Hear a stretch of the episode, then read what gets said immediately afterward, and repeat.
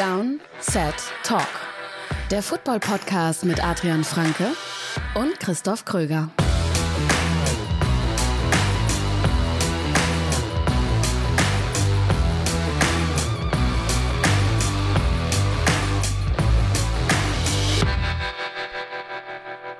Moin! Herzlich willkommen. Ihr hört eine neue Folge Down Set Talk. Das ist der offizielle NFL-Podcast von RTL mit mir, Christoph Kröger und Adrian Franke. Einen wunderschönen guten Tag. Ihr hört uns bei RTL Plus und überall da, wo es Podcasts gibt.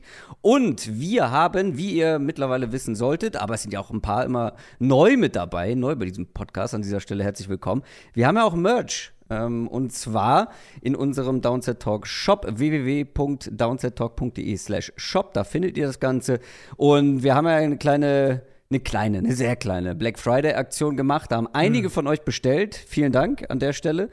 Das ist nochmal ganz wichtig zu sagen an der Stelle, weil ich glaube, das wissen die wenigsten. Äh, das Ganze wird immer on demand produziert. Also wenn ihr bestellt, dann bekommt unser Dienstleister Bescheid. Ey, hier, äh, da wurde ein Pulli bestellt mit dem und dem Aufdruck und dann wird es gemacht. Deswegen, das kann ein paar Tage dauern, bis ihr die Sachen bekommt. Und außerdem sind gerade bei dem Hersteller der Klamotten ein paar Sachen ausverkauft. Die werden aber nachgeliefert. Im Shop sollten jetzt auch alle ähm, dastehen, die ihr aktuell gar nicht mehr bekommen könnt, aber es kann ein bisschen zu Verzögerung kommen. Und das ist eine gute Überleitung, denn Weihnachten ist ja schon bald. Ich meine, hm. morgen ist 1. Dezember und dann ist nicht mehr lang. Ein paar schöne Weihnachtsgeschenke findet ihr auch im Shop. Auf jeden Fall, ein paar schöne Weihnachtsgeschenke auf jeden Fall. Und ähm, wie du schon gesagt hast, ich meine, eher früher, früher shoppen ist da wahrscheinlich auch angesagt. Ich meine, ich kenne das natürlich auch von mir. Weihnachtsgeschenke kaufen wird gerne. Äh, ich wollte fragen, bist du so ein Frühshopper, der irgendwie Anfang Dezember ja, alles beisammen hat? Nee, also sag mal so, ich habe halt da manchmal so, so Geistesblitzideen. Für, fällt mir für, was ist ich, für meinen Vater irgendwas ein. Und dann habe ich das ja manchmal auch schon im November oder so. Ah, das kaufst bin, du dann direkt. Ich vergesse ja, ja, ja, sowas also, dann einfach. Ja, eben, wieder. deswegen, ja. Ich würde es safe vergessen, deswegen kaufe ich das dann direkt. Aber mhm. wenn ich, ich, ich habe jetzt nicht so einen Plan, dass ich irgendwie am 10. Dezember alle Weihnachtsgeschenke irgendwie beisammen habe. Aber, um auf den Punkt zu kommen, das wäre ratsam, die bis, äh, vielleicht so bis zum 10. 15. Dezember zu bestellen. Ja, ich glaube, bis äh, genau. genau. Mitte Dezember ist so die, äh, der, der Cut. Ihr könnt danach auch noch Glück haben und es kommt rechtzeitig bis Weihnachten, aber bis Mitte Dezember seid ihr da mit einer sehr, sehr guten Wahrscheinlichkeit unterwegs. Genau, weil das eben alles on demand produziert wird, ja. ähm, kann unser Dienstleister das auch nur garantieren, dann bis Mitte Dezember, dass ihr die Sachen dann auch bis Weihnachten bekommt. Aber so eine schöne Tasse für einen Schwiegervater, der vielleicht gerade ja. angefangen hat, äh, RTL zu schauen, beziehungsweise du dann NFL bei RTL, das wollte ich sagen. äh, also, also meine Schwiegereltern haben beide Hoodies von uns, das kann ich dir schon sagen. Ui, na, schöne mhm. Grüße an der Stelle. Das ja. ist vorbildlich, das ist Support. Quick Question. Stichwort Support. Alle unsere Supporter, die uns über Patreon unterstützen, können bei Discord Fragen einreichen und eine davon beantworten wir jede Woche. Diese Quick Question kommt von Tony Smart. Tony Smart fragt, wer ist für euch der Head Coach Kandidat Nummer 1? Passt ganz gut, weil wir sprechen gleich auch noch über eine neue, frei gewordene Headcoach-Position, ein neuer Posten. Ähm, und es wird noch ein paar mehr geben nach der Saison. Es werden garantiert noch andere Coaches entlassen werden. Ich könnte mir vorstellen, dass wir den gleichen Kandidaten haben. Es gibt halt so eine klare Eins. Ich habe mir deswegen eine Alternative überlegt. Deswegen nimm du ruhig mal den, den wir wahrscheinlich beide genommen hätten sonst. Ben Johnson. Ja äh, Offensive Coordinator der Detroit Lions. Wenn ihr diesen Podcast schon länger hört, vor allem in diesem Jahr, aber auch letztes Jahr eigentlich schon, wie wir von der Lions Offense schwärmen, was da rausgeholt wird, aber vor allem wie kreativ das Ganze ist. Du kannst gerne gleich auch noch mal ein paar äh, auf ein paar Details eingehen, aber wir sprechen da eigentlich wöchentlich drüber, was mhm. die wirklich da Woche für Woche abliefern, ist wirklich beeindruckend. Die haben jetzt nach Expected Points Added per Play eine Top 8 Offense und das halt ja, mit Jared Goff. Nichts gegen Jared Goff, aber ja. der ist nicht der Quarterback, ähm, ja, kein Elite-Quarterback. Und wenn man sich anguckt, welche Teams, welche Offenses da noch vor ihm sind, dann sind das entweder welche, die von einem großartigen Offensive Mind ähm, auf der Headcoach-Position irgendwie angeführt werden. Die Dolphins habe ich da zum Beispiel im Kopf. Oder es sind zum Beispiel richtig gute Quarterbacks mit Patrick Mahomes, mit Lamar Jackson, mit Jalen Hurts, Josh Allen natürlich auch. Dementsprechend ist er da so ein bisschen derjenige, der rausfällt und ist wahrscheinlich auch einer, der sehr, sehr viele Interviewangebote bekommen wird. als derjenige, wenn die Frage gewesen wäre, sagt uns, sagt mir einen, der sicher Headcoach wird, dann ja. wäre es Ben Johnson. Das ist relativ klar. Ich meine, er war letztes Jahr schon ein heißer Kandidat. Selbst dann, was dann passiert ist, diese, ähm, diese Selbst, diese, diese Selbsteinschätzung, aber auch die Einschätzung der, der Situation, dann von sich aus, das war ja letztes Jahr war es ja der Fall, er hat ja dann von sich aus zurückgezogen, weil mhm. er halt bestimmte Angebote oder bestimmte Jobs vielleicht nicht unbedingt haben wollte, bestimmte Situationen ihm nicht so, nicht so, nicht ideal waren, wie er sich es vielleicht vorstellt. Und dann hat er gesagt, dann, ich mache dann lieber noch ein Jahr Detroit und gucke, was wir da rausholen können. Finde ich, hat auch was Positives. Ähm, das wird, glaube ich, dieses, diese Offseason nicht nochmal passieren. Also ich denke, er wird für die meisten Teams ähm, oder für viele Teams, sagen wir so, wird er der Top-Kandidat sein. Ich finde, Goff ist sogar ein ganz gutes Beispiel, ne? weil du musst ja überlegen, Sean McVay hat ihn aufgegeben, weil er halt gesagt hat, die, die, die Limitationen sind zu krass letztlich, die wir in der Offense haben. Wir kommen irgendwie nicht mehr weiter. Und jetzt kann man halt argumentieren, gerade dieses Jahr, dass Jared Goff vielleicht die beste Saison seiner NFL-Karriere spielt unter Ben Johnson. Das stimmt, aber wir sprechen ja auch von anderen Limitierungen. Also für klar, Sean McVay klar. war die Limitierung, okay, ich will mit dieser Mannschaft in den Super Bowl kommen. Das ist jetzt das realistische Ziel. Und das schaffe ich mit Jared Goff nicht, beziehungsweise war er ja schon, aber ich will ihn auch gewinnen. Ähm, und ich glaube, an diese Limitierungen stößt man bei den Lions halt nicht so schnell, weil ich meine, das wäre schon noch etwas vermessen, da jetzt irgendwie von einer hm. äh, Super Bowl-Teilnahme, beziehungsweise ja. sogar von einem Sieg auszugehen, beziehungsweise das so als das äh, die Erwartungshaltung da dahingehend ja, zu ja, haben. Ja. Deswegen, ja, absolut. Also, das meinte ich ja mit, was die da aus der Qualität rausholen. Man muss ja auch nicht so tun, dass die jetzt irgendwie gespickt mit ähm, Playmakern sind. Ja, sie Eben. haben ein paar, natürlich. Und sie haben auch eine ganz gute Offensive Line, aber trotzdem dieser Quarterback und dann halt, also der Nummer 1 Quarterback ist immer noch Amon Ross St. Brown. Bei anderen Offenses, ähm, egal wie gut er ist, würde dieser Art von Wide Receiver vielleicht dann doch nur die Nummer 2 sein, wenn da keine Ahnung ein absoluter Devonta Adams oder so noch mit in der mhm. Offense wäre. Ja, die ganze Situation wird dann super spannend noch in Detroit, weil wir jetzt davon ausgehen, dass Ben Johnson geht in der Offseason. Jared Goff würde 2024 in sein letztes Vertragsjahr gehen. Das heißt, eigentlich können wir da auch von einem neuen Vertrag so ein bisschen ausgehen, also dass die Lions vielleicht mit Goff verlängern. Und das wird halt dann sehr interessant sein zu sehen, ob sie dieses Team weiterentwickelt kriegen mit Goff dann auf einem neuen Vertrag und ohne Ben Johnson oder ob wir dann irgendwie in, keine Ahnung, drei Jahren zurückgucken und sagen, das war so der, das war der Moment, in dem es irgendwie schiefgelaufen ist. Das könnte durchaus passieren, tatsächlich. Wenn wir sagen, die Limitationen mit Goff sind dann doch irgendwie da und die Offense baut so ein bisschen ab. Aber Ben Johnson ist halt derjenige, der eine Punkt, den ich sagen würde, ähm, ist halt, wir wissen einfach letztlich nicht, selbst gute Coordinator, Playcaller, wer davon halt ein guter Headcoach wird. Das wissen wir halt ja. einfach nicht. Also er ist derjenige, der jetzt so im Vordergrund okay. steht, weil er letztes Jahr schon ein heißer Kandidat war. Wenn er einen Job hätte haben wollen, dann hätte er wahrscheinlich letzte Offseason schon einen bekommen. Diese Offseason, denke ich, ist es quasi sicher, dass er einen kriegt. Ähm, oder auch einen nimmt, formulieren wir es so rum. Letztlich, ob er ein guter Headcoach wird, ist halt nochmal eine andere Frage. Darf ich deine Alternative raten? Ja. Äh, ist er auch ein Offensive Coordinator? Tatsächlich nicht. Hat mich aber, also würde man denken, dass ich in die Richtung gehe, aber tatsächlich nicht. Hm. Ich habe mehrere Offensive Coordinator im Kopf, aber habe ich einen Defensive Coordinator? es gibt nicht. zwei. Also es gibt einen, der super hoch gehandelt wird, Ejiro Evero von den Panthers. Ja. Ich weiß nicht, was mit dem passiert, ehrlich gesagt. Jetzt hat er jetzt zweimal halt das Pech gehabt, dass sein Headcoach in Season gefeuert wurde in Denver und jetzt in Carolina. Ähm, ich weiß nicht genau, wie der Markt für ihn aussieht. Ich bin aber in eine andere Richtung gegangen. Wen ich super spannend finde, ist Mike McDonald von den Ravens. Mm, ähm, stimmt, ja, klar. Ich, also vielleicht ist es irgendwie meine, meine, mein generelles, ich, ich mag halt viele Dinge, wie sie, wie sie die wie Ravens als Organisation machen.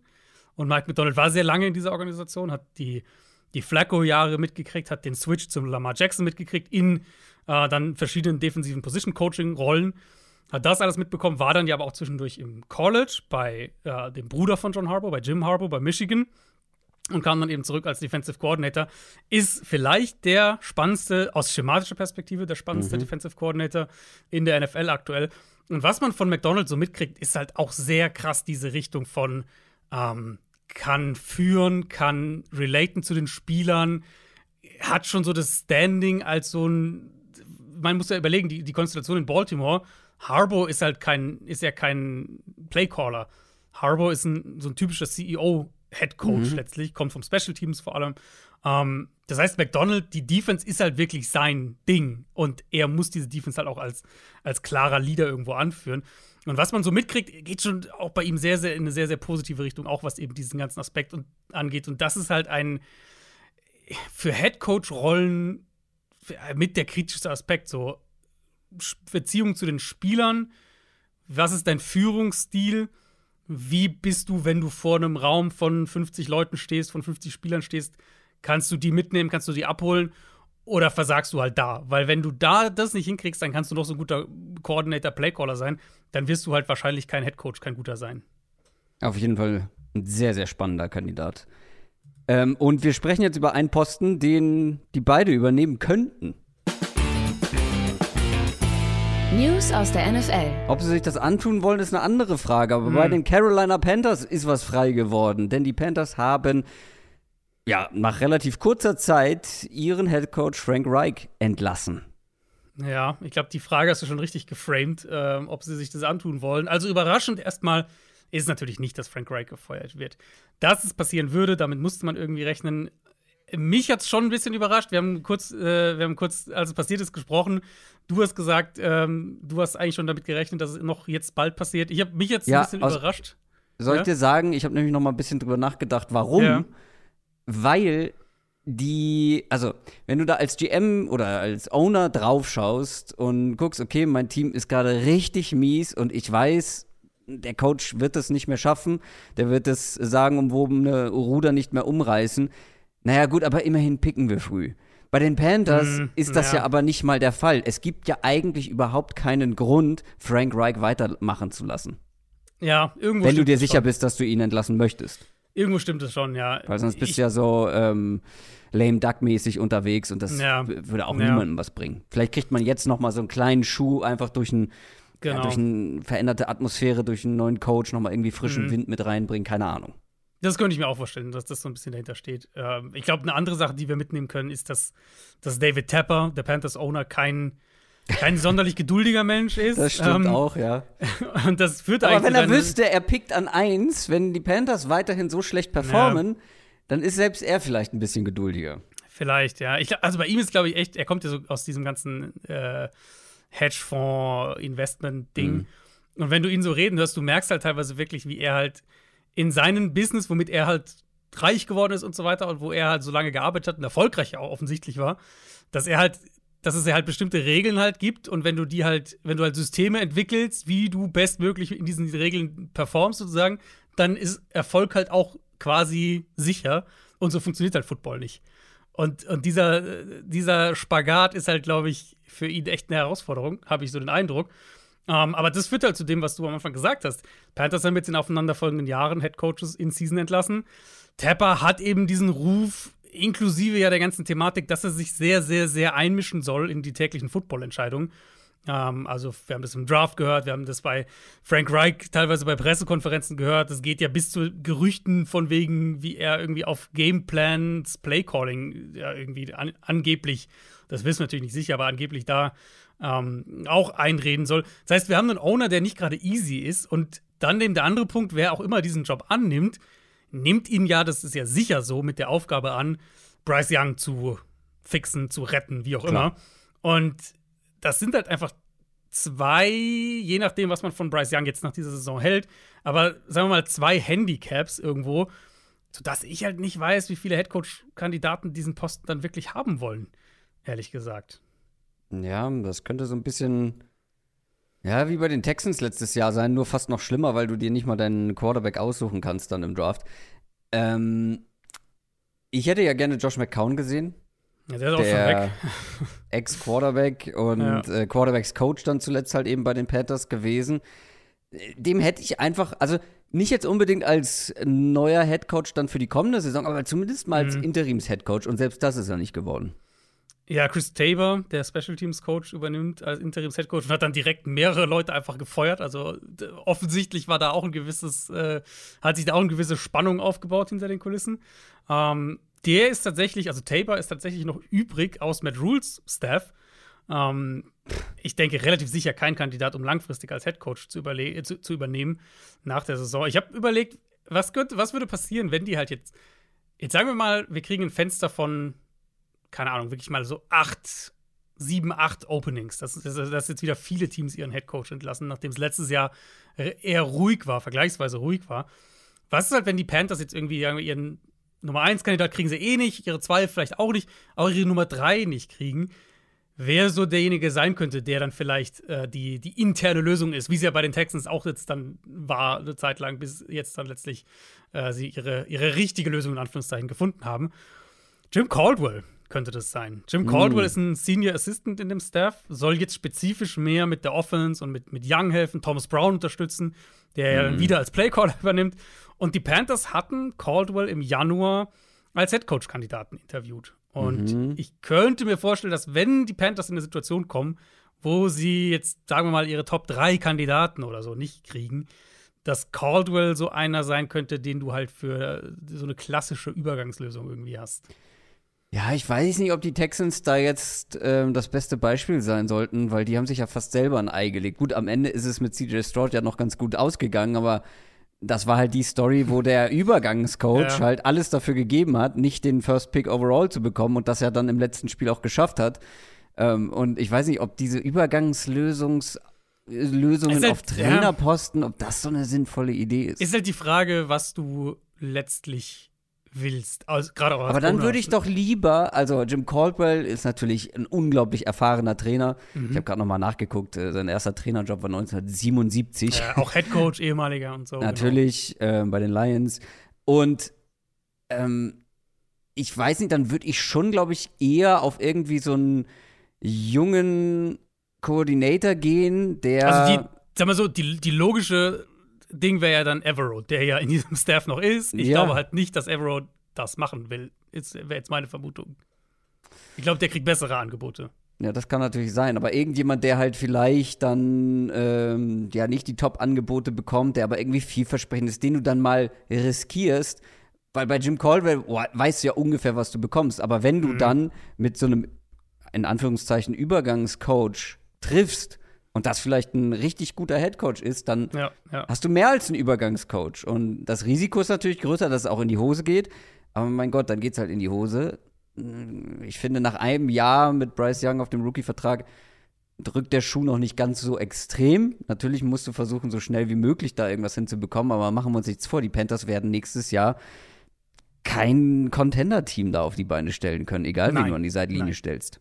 Nein, nein, auf keinen Fall. Das ist ja auch noch ein Aspekt dann. Jetzt haben wir über über den Owner und den Quarterback gesprochen, aber das ist natürlich auch Teil davon. Du hast einen Kader, der erhebliche Verbesserungsmaßnahmen braucht. Genau. Kein First-Round-Pick, ähm, bist jetzt nicht, bist jetzt nicht auch nicht eine Free Agency Destination, wo jetzt irgendwie jeder hin will. Klar, mit Geld kann man viel machen, aber ähm, da wird es auch attraktivere Optionen auf dem Free Agency Markt geben, geben für die angehenden Free Agents. Das ist jetzt ein tougher Gig, auf jeden Fall. Also ja. die, der, der beste Weg, um das schnell wieder attraktiv zu machen, wäre natürlich Bryce Young. Wenn du Bryce Young schnell ja. zeigen kannst, ey, das ist doch ein richtig guter, der jetzt in, in üblen Situationen hier war und in ganz miesen Umständen, dann reden wir ja heute in einem Jahr über eine völlig andere Ausgangslage. Ja, und es gab auch schon deutlich schlechtere Adressen, wo man eben nicht mal dieses Potenzial auf Quarterback hatte, nicht dieses Talent. Genau. Und natürlich, das erste Jahr sah jetzt nicht gut aus, aber es gibt natürlich und es wird einige Coaches irgendwie im NFL-Kosmos geben, die sehr viel von Bryce Young halten, weil sie ihn im College viel gesehen haben und äh, für mhm. gut befunden haben. Ja. Und sich jetzt sagen oder so selbstbewusst sind, um sagen zu können, ich krieg den hin, ich will mit dem was aufbauen. Und da reicht ja nur einer, der, der darauf dann tatsächlich Bock hat. Genau, ja. Kommen wir zu den Washington Commanders. Auch die haben sich von einem Trainer getrennt. Allerdings war es erstmal nur der Defensive Coordinator, nämlich Jack Del Rio. Und das war lange überfällig. Ja, das war wirklich überfällig. Uh, Jack Del Rio, Defensive Coordinator und der Defensive Backs Coach, beide wurden gefeuert nach dem Thanksgiving-Spiel in Dallas. Und also ich sag mal so, irgendwo ist es schon so, famous Last Moves, bevor dann der Headcoach selbst ja, gehen ja. muss. Und Vor allem, wenn der Headcoach jetzt selber halt die Defense ja. wieder übernimmt. Richtig, also Klassiker, ne? Darauf wird es auch, gehen wir ja beide von aus, davon wird's, darauf wird es hinauslaufen in Washington. Und gleichzeitig ist es komplett nachvollziehbar. Also, das ist kein Bauernopfer hier, wie wir es jetzt bei anderen Fällen vielleicht hatten. Ähm, diese Defense hat einfach massiv underperformed.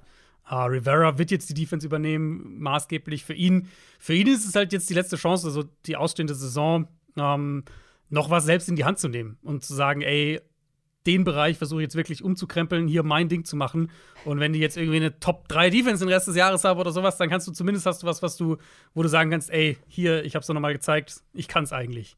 Ja, und vor allem, der ist ja nicht doof, sich als Defensive Coordinator dann äh, zu empfehlen. Ja. Weil dass der jetzt nochmal einen Headcoach-Job bekommt, direkt im Anschluss, ist dann doch eher unwahrscheinlich, denke ich. Ja. Aber um zu zeigen, hier, ich habe jetzt die letzten Wochen diese Defense äh, gefixt, beziehungsweise sie hat unter mir deutlich besser gespielt als vorher, nehmt mich mal als Defensive Coordinator. Das mhm. ist natürlich auch, ein, auch eine Art von Bewerbung schreiben. Und ich, ja. also, wie gesagt, der ist nicht doof, der weiß, äh, wie heiß sein Stuhl ist, auf dem er da sitzt. Mhm. Deswegen glaube, das hilft, also das wird dabei oder wird zu dieser Entscheidung auch vielleicht ein bisschen beigetragen haben. Könntest du dir vorstellen, dass diese beiden Teams, Washington und Carolina, ähm, am Ende die beiden Teams sind, die um Bill Belichick buhlen?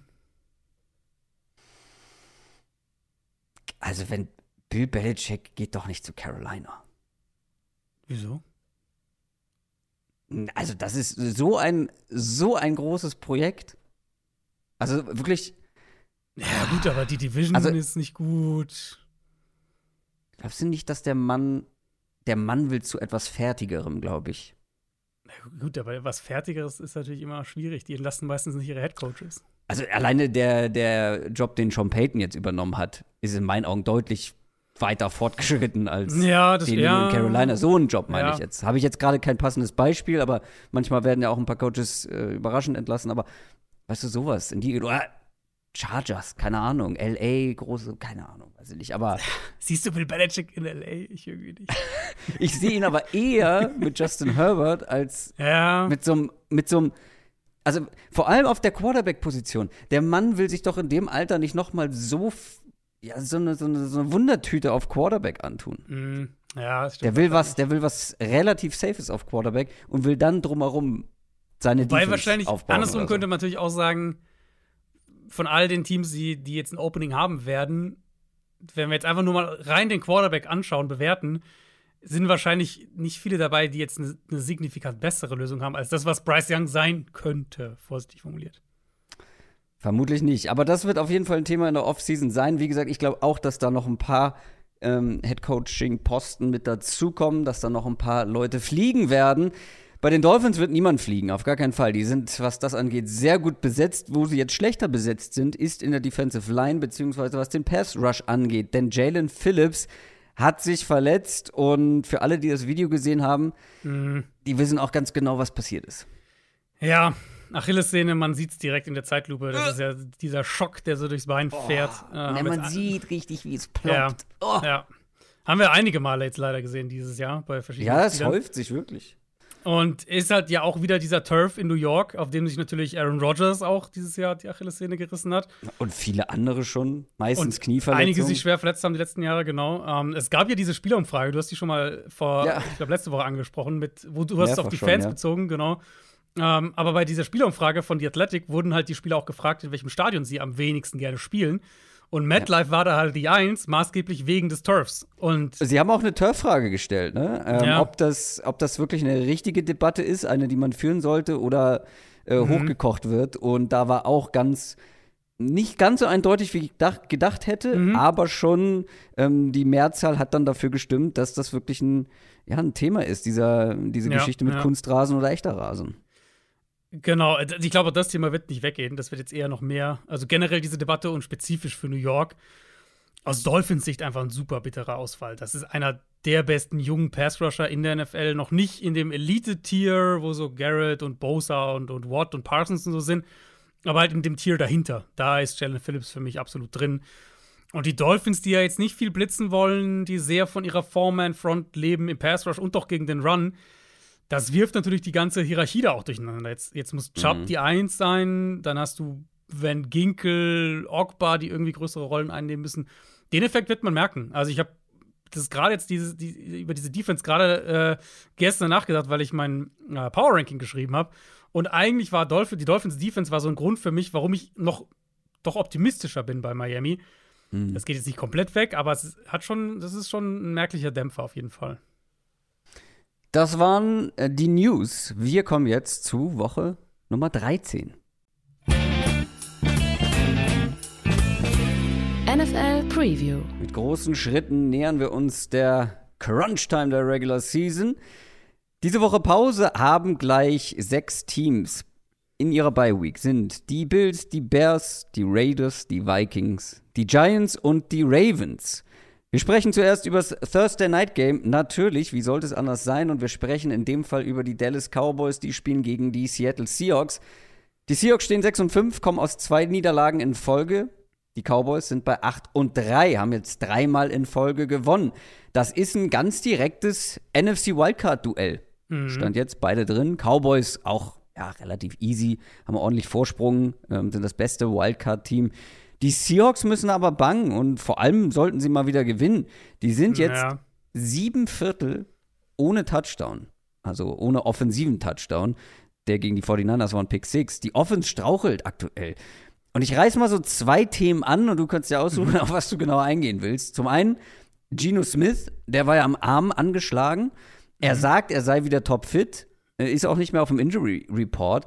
Aber letzt, gerade letzte Woche hatte ich so das Gefühl, als ich ihn spielen gesehen habe, da fehlt irgendwie Power im Arm. Also ich, das ist mir die letzten Wochen nicht so aufgefallen. Vielleicht war es da auch schon so, aber gerade im Vergleich zu letzter Saison oder auch zum Beginn ähm, dieser ja. Saison, der Ball kommt nicht mehr mit so viel Zip. Und das hatte ja. dann auch gegen die 49ers zur Folge, dass da einige Würfe nicht mehr so richtig in Time ankamen. Das ist die eine Sache und die andere Sache ist natürlich Druck. Also fast die mhm. Hälfte der Dropbacks gegen die 49ers stand Geno Smith unter Druck. Wenn man auf die komplette Saison schaut, sind es immer noch fast 40 Prozent. Das ist einfach zu viel. Ja. Hat natürlich auch mit Verletzungen zu tun, vor allem auf Offensive Tackle. Da könnte Abraham Lucas zurückkommen. Ähm, der ist seit Woche zwei schon raus. Aber da muss halt insgesamt in dieser Offense ein bisschen mehr passieren, als dass mhm. da ein Starting O-Liner zurückkommt, um gegen diese Defense vor allem zu bestehen. Ja, total. Also Lukas hat letzte Woche schon durchgehend voll trainiert. Das heißt, das, jetzt hatten sie ja die, die Mini-Buy sozusagen mit, äh, beziehungsweise nee, haben sie nicht, weil sie spielen ja Donnerstag nee, wieder. Das ist genau eine Woche. Ja. Äh, das stimmt, ist genau eine Woche. Aber seit letzte Woche hat er, hat er alle drei Einheiten voll trainiert. Das heißt, ähm, faire Chance, würde ich sagen, ähm, dass das Spiel, das wäre schon eine, eine, merkliche Hilfe. Ist natürlich die Frage, wie schnell ist der wieder bei, dann wirklich auch bei 100% auf dem Platz. Gino ein paar Risikodinger früh im Spiel gehabt gegen die Niners. Ähm, Metcalf aber auch echt ein paar, oh, nicht so geile Plays gehabt in dem Spiel. JSN natürlich diesen sensationellen Catch, aber ja. diese Offense, das Thema ist halt einfach, diese Offense ist unrund. Wir haben schon ein paar Mal über das Run-Game gesprochen, das sehr, sehr Boomer-Bust-lastig ist und ohne Kenneth Walker fehlt halt der Boom und äh, da hast du halt mehr kurze Runs, kurze Runs, irgendwie negative Runs. Und ich finde, das trifft halt immer mehr auch aufs Passing-Game zu. Gegen die Niners halt noch mehr, weil sie halt nicht protecten konnten, was dann die Offense einfach noch mehr den Boden unter den Füßen wegzieht. Gino hat sich, finde ich, stabilisiert im Laufe des Spiels. Ich meine, er ist selbst auch mehr up and down die letzten Wochen, aber ich bleibe dabei, dass er längst nicht das größte Problem in der Offense ist. Und dass die Offense noch viel wackeliger aussehen würde, wenn sie Gino nicht hätten. Wenn sie nicht protecten können, dann muss Gino halt sehr, sehr viel selbst retten. Und das ist viel verlangt, selbst wenn er bei 100% wäre. Und ich denke auch, dass er nicht ganz bei 100% ist. Und das Szenario könnte sich hier halt wiederholen. Jetzt gegen den Pass der Cowboys, der dem Pass der Niners ja nicht wirklich in irgendwas nachsteht. Ähm, Seahawks haben mit Charles Cross einen sehr, sehr guten jungen Left Tackle. Jetzt mal gucken, ob Lucas zurückkommt. Der Rest der Line aber jetzt generell bisher ist halt einfach sehr up and down, sehr fragwürdig. Und ähm, das ist dann halt eine massive Hypothek, wenn man so ein Spiel ge gegen die Cowboys, die Micah Parsons ja sowieso rumschieben. Inklusive der kriegt ja gelegentlich auch Snaps gegenüber vom Center. Das bauen sie schon das ganze Jahr über ein. Aber sie haben ja auch einen Osa Odigizua im, im Zentrum, der eine gute Saison spielt. Lawrence, der eigentlich nur noch die drei ist. Und Sam Williams, so diese Tiefe mhm. halt auch dahinter. Und dann hat Dallas eben jetzt davon Gilmore, einen großen Corner, den man gegen Metcalf stellen kann. Und sie haben mit Deron Bland den Corner, der gerade den All-Time-Pick-6-Rekord gebrochen hat, der äh, eine sehr, sehr gute Nummer 2 ist seit der Verletzung von Trevon Diggs. Die Schwachstelle bleibt für mich die Linebacker-Gruppe für, für Dallas, insbesondere ohne Leighton Vander Esch. Aber dieses kontinuierliche Quick-Game, so dieses äh, underneath and Defense zermürben, das ist nicht die Stärke der Seahawks. Und das will ich gar nicht auf, unbedingt auf Gino so schieben. Ich finde, das ist auch teilweise eine Play-Calling oder eine, eine Offense-Design-Frage. Ähm, mhm. Hier wäre es die beste Chance für sie. Da bin ich eigentlich relativ davon überzeugt. Ich weiß halt nicht, ob sie das kontinuierlich aufgezogen kriegen. Gut, dass du Deron Blend erwähnt hast. Ich wollte nämlich noch einen Mini-Exkurs machen, bevor wir auf die andere Seite des Balls schauen. Äh, es gibt nämlich ein Brad Coleman-Video. Ähm, großer Fan, äh, wer ihn nicht kennt, äh, sehr, sehr guter NFL-YouTuber, ähm, der sehr viele Analysen macht, auch mit Videomaterial arbeiten darf, weil er auch mit der NFL zusammenarbeitet. Das ist ein Video von ihm auf dem NFL-Channel tatsächlich. Ähm, der hat über die, oder er hat so eine kleine Top 5 gemacht, ähm, was underrated Spieler in der NFL angeht. Habe ich mir angeschaut und ich war sehr stolz auf uns. Beziehungsweise ist auch ein gutes Zeichen für euch, wenn ihr ähm, Hörer dieses Podcasts seid, äh, dass ihr gut informiert seid. Denn vier von fünf waren mindestens schon einmal mehr oder weniger ausführlich Thema in diesem Podcast. DJ Reader. Ja, ja, ich meine, wie oft hast du schon DJ Reader angesprochen? Jahr, äh, letztes, Jahr, vor allem. Der, der, der, der, Running Gag, ja, DJ Reader war eigentlich immer ein Thema, das stimmt. Ich spoilere euch jetzt das Video, aber Ihr könnt es trotzdem noch mal anschauen. Äh, Jalen Warren, ich meine, mhm. wöchentlich fordern wir aktuell es, es, oder haben äh, wir aktuell mehr Snaps gefordert, der Running ist ja Back. Mein, mein Breakout-Spieler gewesen vor der Saison. Stimmt, auch das, ja. Ähm, also da äh, seid ihr gut abgeholt. Tyler Smith, der ähm, Offensive Guard der Cowboys, mhm. da musst du mir helfen, weil wenn jemand ausführlich über O-Liner spricht, dann bist eher du das. Aber ich bin der Meinung, dass du ihn auch schon mal hervorgehoben hast. Wir haben auf jeden Fall über diese linke Seite schon gesprochen, der Cowboys O-Line. Ähm, ich hätte Tyler Smith jetzt tatsächlich nicht als Under the Radar bezeichnet, weil dafür war er, finde ich, letztes Jahr schon zu gut. Aber ich glaube, das ist jetzt keiner, den wir regelmäßig thematisieren, sagen wir es so. Ja, gut, aber das ist an der Stelle auch schon mal äh, noch mal geschehen. Und Jonathan Greenard, da müssen wir ein bisschen, da müssen wir ein bisschen äh, mogeln. Letztes Jahr, ja, letztes Jahr war der ab und zu mal ein Thema, das weiß ich. Ja, das so stimmt. Eine, so ein Run zwischendurch. Ja. Äh, Pass Rusher der Texans. Ähm, aber ich habe den noch ganz genau im Hinterkopf, weil das war einer meiner Lieblings-Pass-Rusher im Draft 2020 und war mein Nummer 4 Edge-Defender. Noch vor Leuten hm. wie Yetu Gross Matos, AJ Epinesa und noch einigen mhm. anderen, die viele höher hatten. Also da war, von dem war ich Fan. Der hat eine sehr gute Saison und Darren Bland ist natürlich einer, ähm, den finde ich nicht under the radar, weil wie gesagt, der hat ja gerade sehr Jetzt viel Aufmerksamkeit mehr, ja. bekommen. ähm, alleinigen Rekord, was Pick Sixes, Pick Sixes, sagt man natürlich, ähm, mhm. in einer Saison angeht. Und wir haben ja noch ein paar Spiele. Aber jetzt kommen wir auf die andere Seite. Nachdem du letzte Woche Dak Prescott in die MVP-Konversation geworfen hast, mhm. da war ich mir irgendwie sicher, ich wollte es nicht jinxen, aber ich war mir irgendwie sicher, also jetzt geht es mal wieder nach hinten los. Weil kennt man ja schon von Dak Prescott. Also wäre jetzt nicht das erste Mal, dass er nach ein paar guten Spielen dann einen Ausreißer in die falsche Richtung hat. Aber nee, stattdessen mhm. liefert er eine absolut ja, großartige Performance ab, die diesen MVP-Case nur untermauert. Seit Woche 6 ist der Mann on fire. Ja. Und das nonstop. Seit dem Spiel gegen, den, gegen die Chargers in Woche 6 hat der eine Big-Time-Throw zu Turnover-Worthy Play-Rate von 21 zu 2. Also 21 Big-Time-Throws und zwei Turnover-Worthy Plays. Wer es klassischer mag, Touchdown zu Interception-Ratio liegt bei 18 zu 2. Auch das hm. ist Wahnsinn. Du wirst über die letzten sechs Wochen wirst du mir keine drei Quarterbacks nennen können, die besser spielen als Dak Prescott. Du kannst Boah, mit den Gegnern argumentieren. zu finden, oder? Also die, die Gegner sind natürlich schon kann man, finde ich, anbringen, so ein bisschen. Ja, aber nur der besser gespielt hat, individuell betrachtet. Jetzt mal Richtig. Gegner unabhängig. Ja, genau, genau. Ja, genau. Das, das, ja, ich meine, man muss die Gegner natürlich ein bisschen mit einbeziehen. Wenn du halt gegen schrottige Defense spielst, dann ist es auch leichter als Quarterback. Aber also da gibt es nicht viele. Deswegen, ich finde, er gehört da mittlerweile in die MVP-Konversation.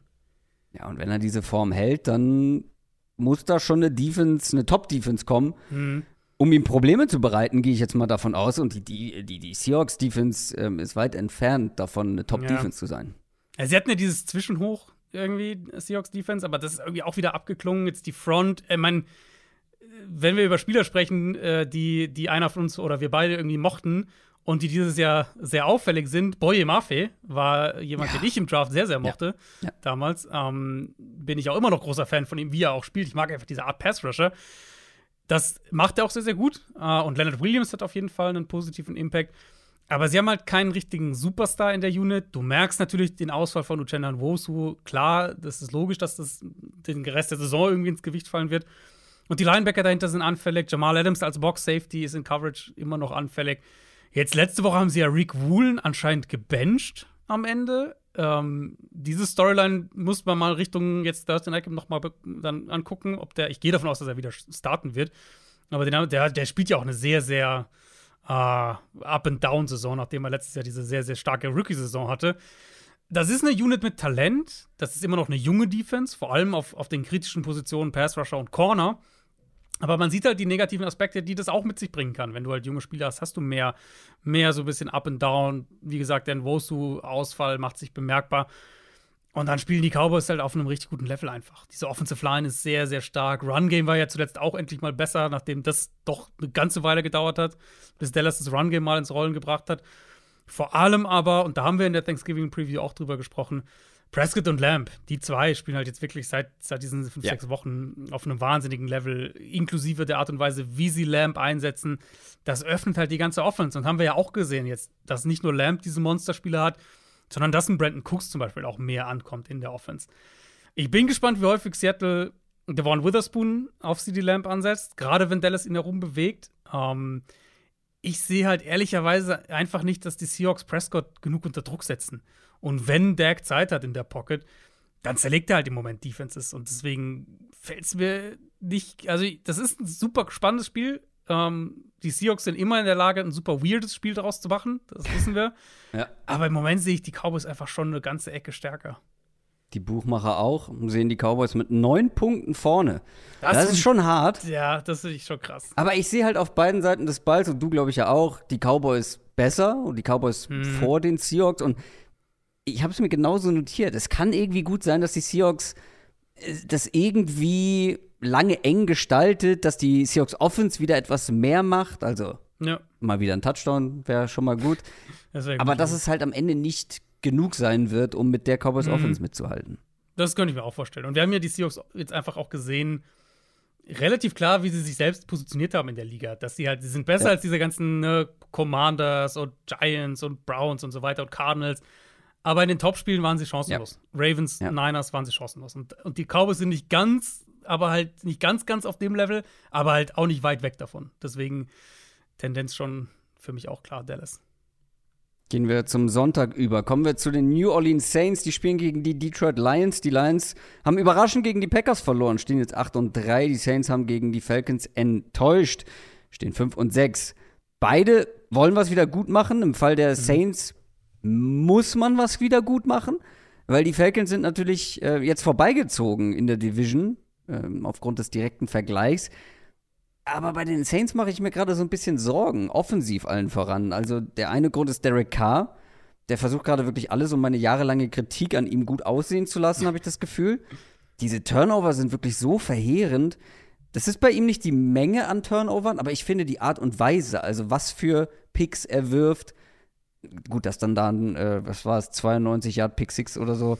Äh, der war auch bitter, ja. Ist also, natürlich super bitter, gut. Aber er ging halt auch schon der auf Wurf. ihn. Also ich, ich habe ja, natürlich. So, es ist halt wirklich so, und ich habe das, glaube ich, sogar gesagt in der Übertragung, es ist halt so ein bisschen so ein Pick, wie du ihn von einem Rookie-Quarterback genau. erwartest. Dass der halt nicht antizipiert, dass ein Jesse Bates, of all people, das genau. halt antizipiert, wo er dann. Der beste Spieler will. in dieser Defense, die ihm gegenübersteht. Ja.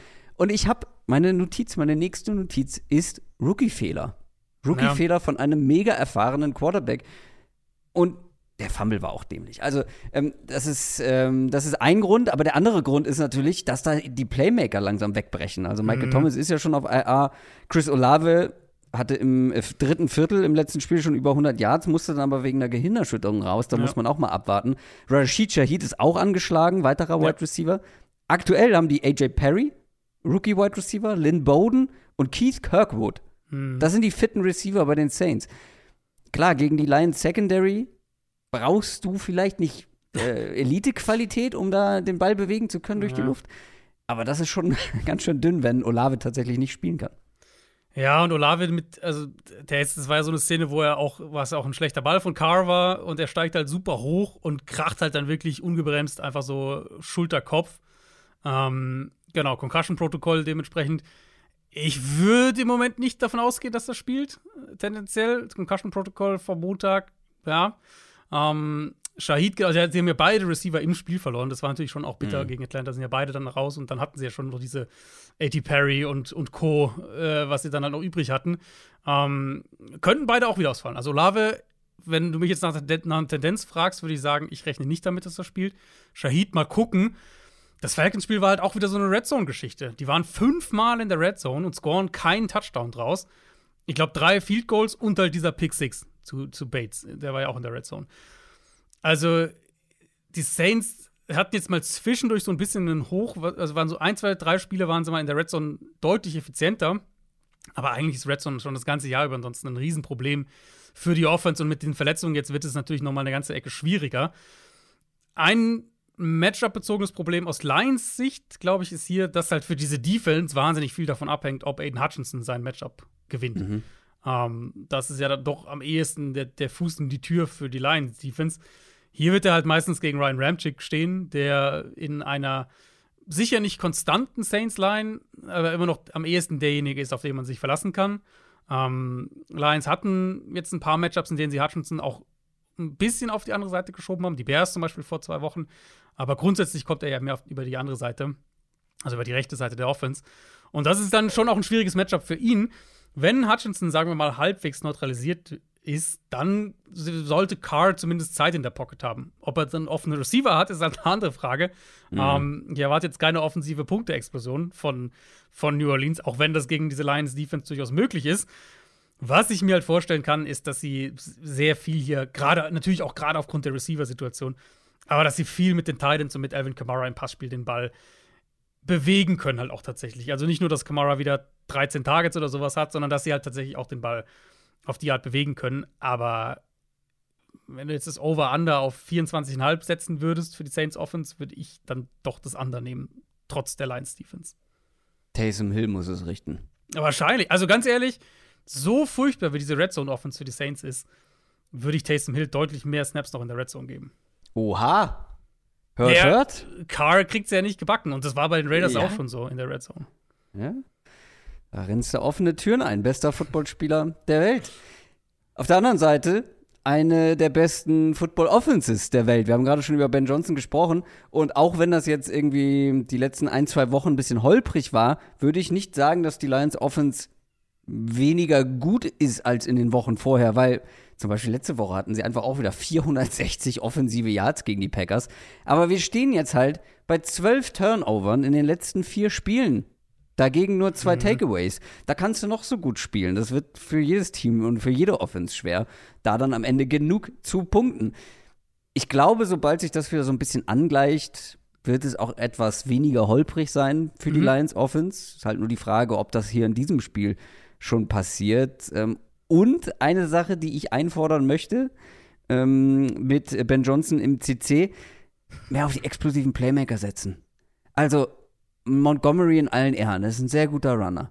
Aber dass er und Jamir Gibbs immer noch halbe halbe machen, was Touches angeht, wenn sie beide fit sind, Runs hat Montgomery immer noch mehr, verstehe ich nicht so richtig. Ich habe das Gefühl, jedes Mal oder fast jedes Mal, wenn Gibbs den Ball in die Hand bekommt, wird es gefährlich. Und Jameson Williams gibt Jameson Williams mehr den Ball. Ja, ich bin da vielleicht ein bisschen voreingenommen, aber der hatte jetzt in keinem Spiel mehr als zwei Catches.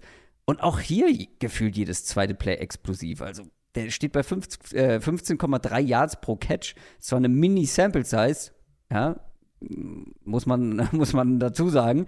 Aber es unterstreicht ja nur, dass der eine Explosivität mitbringt und nichts gegen irgendwie einen Josh Reynolds oder einen Khalif, Khalif Raymond.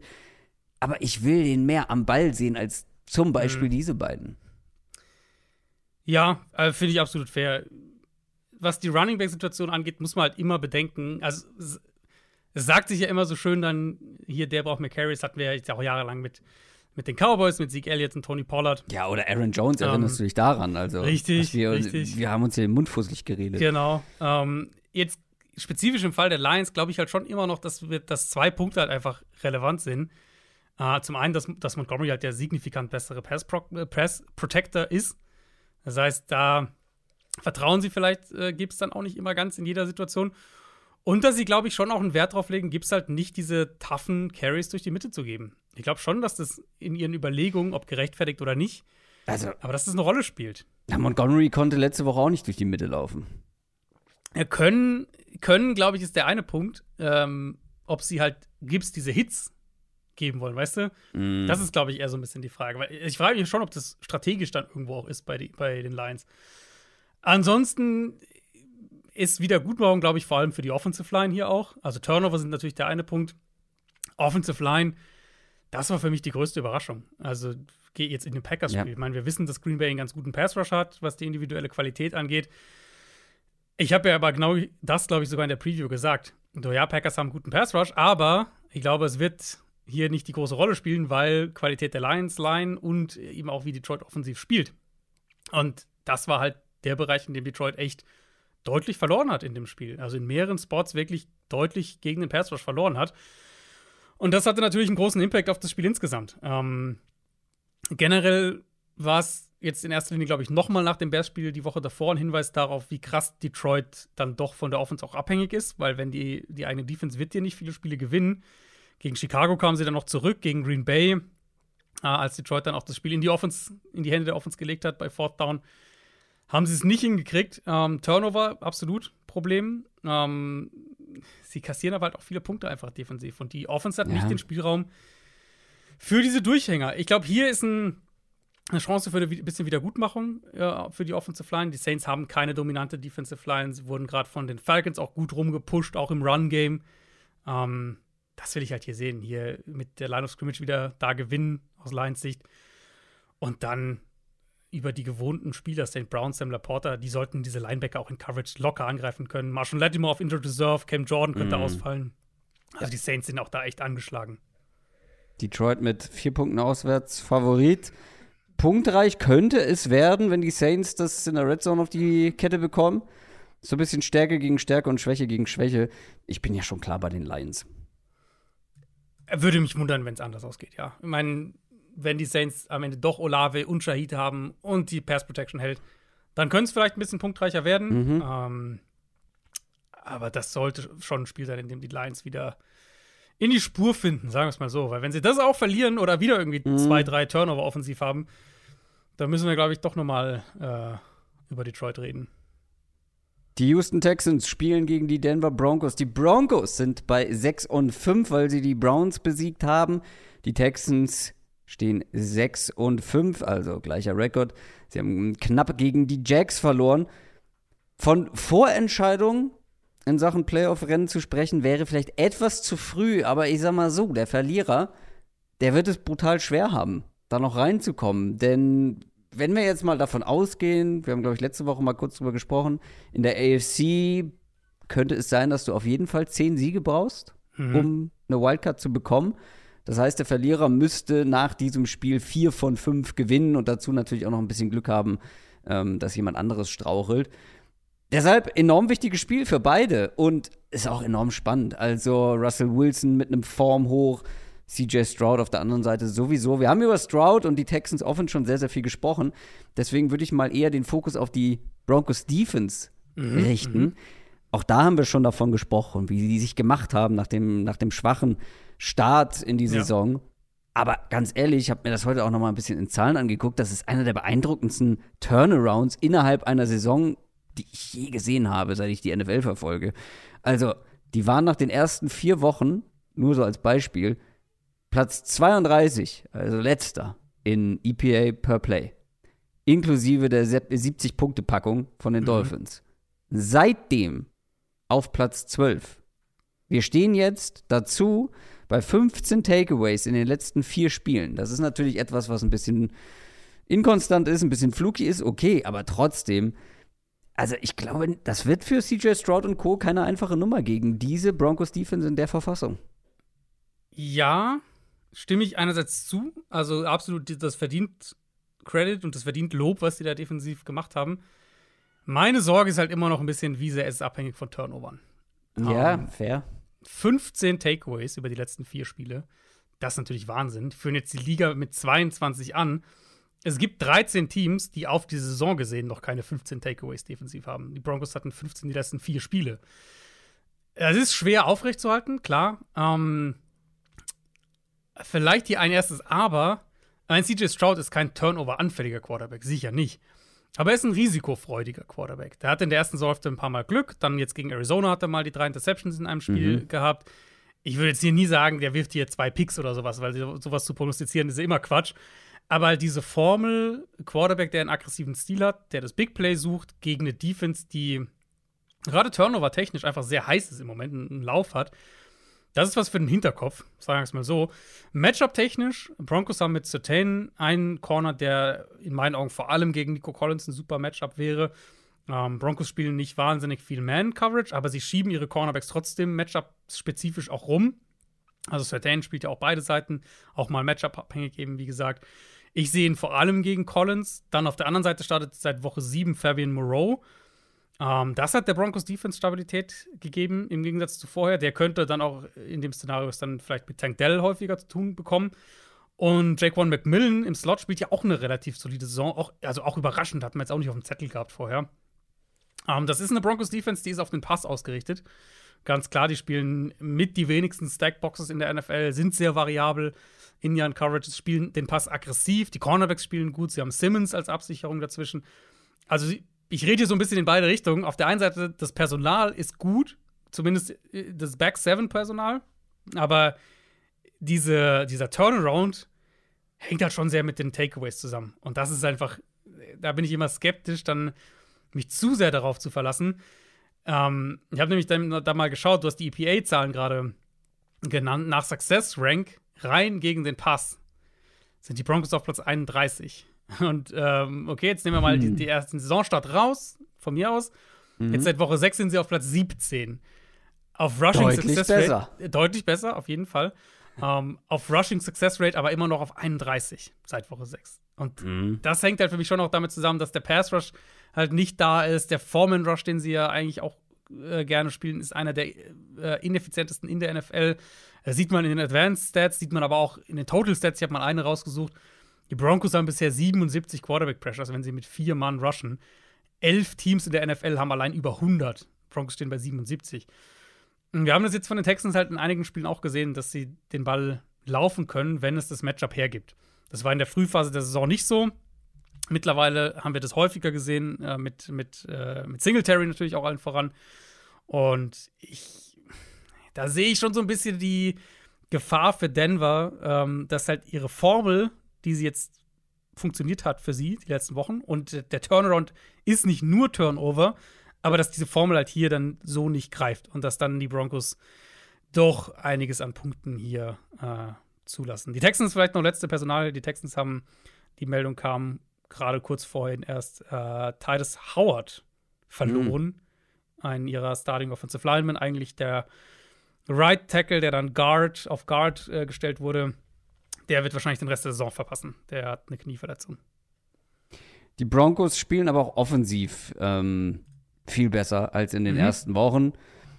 Und auch hier finde ich den Turnaround schon beeindruckend. Ja, defensiv ist natürlich schon, hast du absolut recht, habe ich ja auch gesagt, von den Takeaways auch beeinflusst, gar keine Frage. Trotzdem irgendwie sich so zu stabilisieren, weil wie oft haben wir es von Teams gesehen, die so schlecht in der Saison starten und dann einfach dieser, ja, das wie so ein Strudel ist, äh, wie so ein Teufelskreis ist und du da nicht mehr rauskommst. Und ich finde, das macht diese ganze Sean Payton-Nummer noch einen Ticken beeindruckender. Also wenn der direkt gut gestartet wäre mit den Broncos, hm. klar, es wäre besser gewesen, logisch. aber, aber irgendwie hätte man dann gesagt so, ja gut, Leute, ist halt auch Sean Payton so, ne? einer der besten Coaches äh, der letzten Jahre in der mhm. NFL. Aber es hatte ja ganz kurz so John Gruden-Vibes. Vom TV zurück an die Sideline und es ist ein mhm. richtiger Krampf, es funktioniert gar nicht so richtig. Und das halt in, innerhalb so einer kurzen Zeit, mitten in der Saison, so hinzubiegen, dass man auf einmal in so einen Lauf auch kommt, finde ich wirklich bemerkenswert. Ähm, kommen wir nochmal zurück zur, zur Offense. Ähm, die hat sich ja jetzt auch gegen eine richtig gute Defense behauptet, würde ich mal sagen. Run Game haben wir, hatten wir, glaube ich, letzte Woche schon kurz ja. drüber gesprochen, dass es ja. besser wird. War auch letzte Woche wieder der Fall. Hatten erst einen Rushing-Touchdown, glaube ich, in der ganzen Saison. Und in dem Browns-Spiel waren es dann direkt die ersten beiden in der ersten Halbzeit. Ähm, die haben sogar mehr Rushing als Passing Yards gehabt. Mhm. Das ist ein Bereich, wo die Texans Defense eigentlich bislang echt stabil ist. Also ja. es wird wieder mehr auf Russell Wilson ankommen. Äh, glaubst du, Russell Wilson kann liefern? Ich klinge jetzt so wie so ein Broncos-Hater. Aber so, mein Punkt halt bei der Defense ist so ein bisschen sehr turnover-lastig. mein Punkt mit der Offense ist, Wilson spielt gut, Mhm. aber ich glaube, der, der offensive, die, die offensive Entwicklung hat trotzdem relativ wenig mit ihm zu tun. Ehrlich gesagt. Weil ich finde halt, Du der. bist ja kein Broncos-Hater, ein bisschen Russell Wilson-Hater in erster Ja, Linie. vielleicht, ja. ähm, weil ich finde das Thema mit der Broncos Offense, wenn man sich die anguckt, du hast ja gerade diese eine Zahl, die du gesagt hast, sie haben mehr Rushing als Passing Yards. Russell Wilson hat generell den Ball sehr, sehr wenig und sehr, sehr wenige Yards geworfen in den meisten Spielen. Gerade jetzt auch während diese. Ja, es ist Effizienz. Gerade jetzt auch während dieser äh, Siegesserie. Ich finde halt, Wilson ist mittlerweile ein guter Game Manager in Sean Paytons Offense, der den Ball verteilt, der nicht aufs Hero-Play geht, der nicht permanent aus der Struktur ausbricht. Und das macht er gut. So ab und zu, wenn es gebraucht wird, hat er so diese Russell Wilson kreiert ein Big Play. Das hat er ab und zu noch drin. Aber das ist halt keine Pass-First-Offense.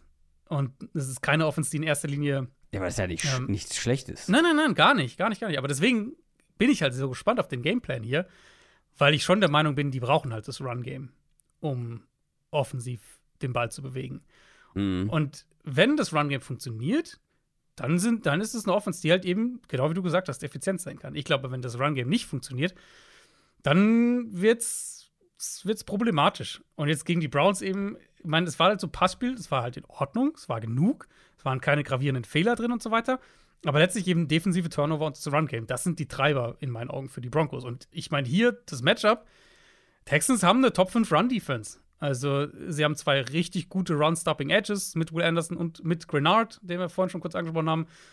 Ähm, in der Mitte rotieren sie relativ viel auch, aber sie haben sie haben eine solide Line und sie verteidigen den Run gut.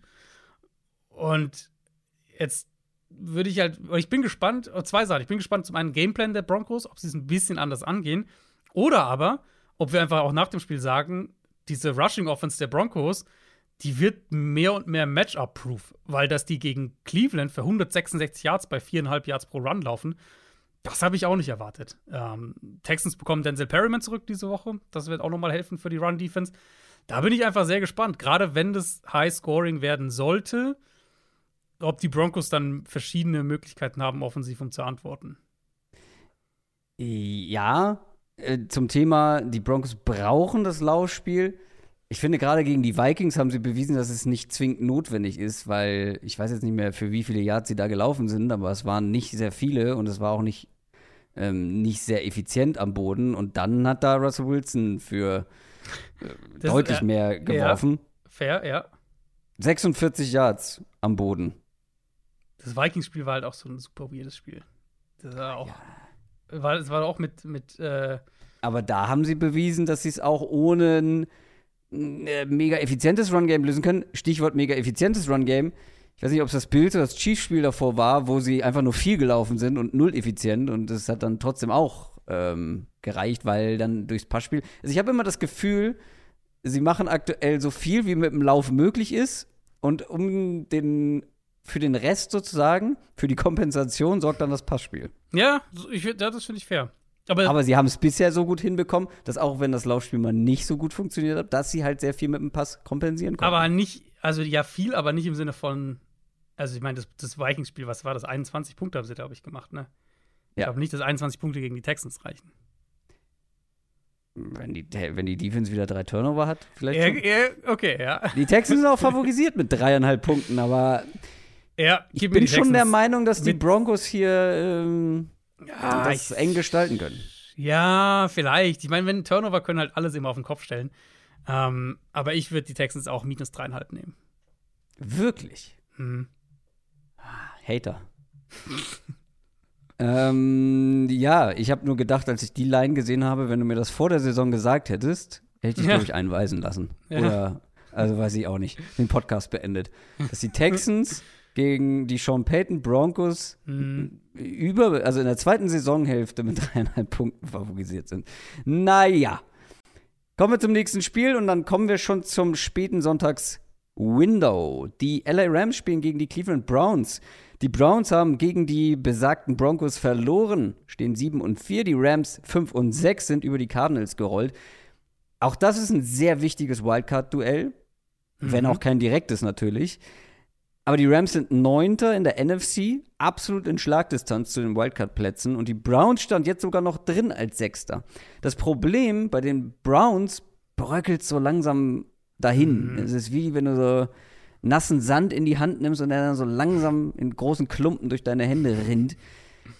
DTR, Dorian Thompson Robinson, musste mit Gehirnerschütterung raus.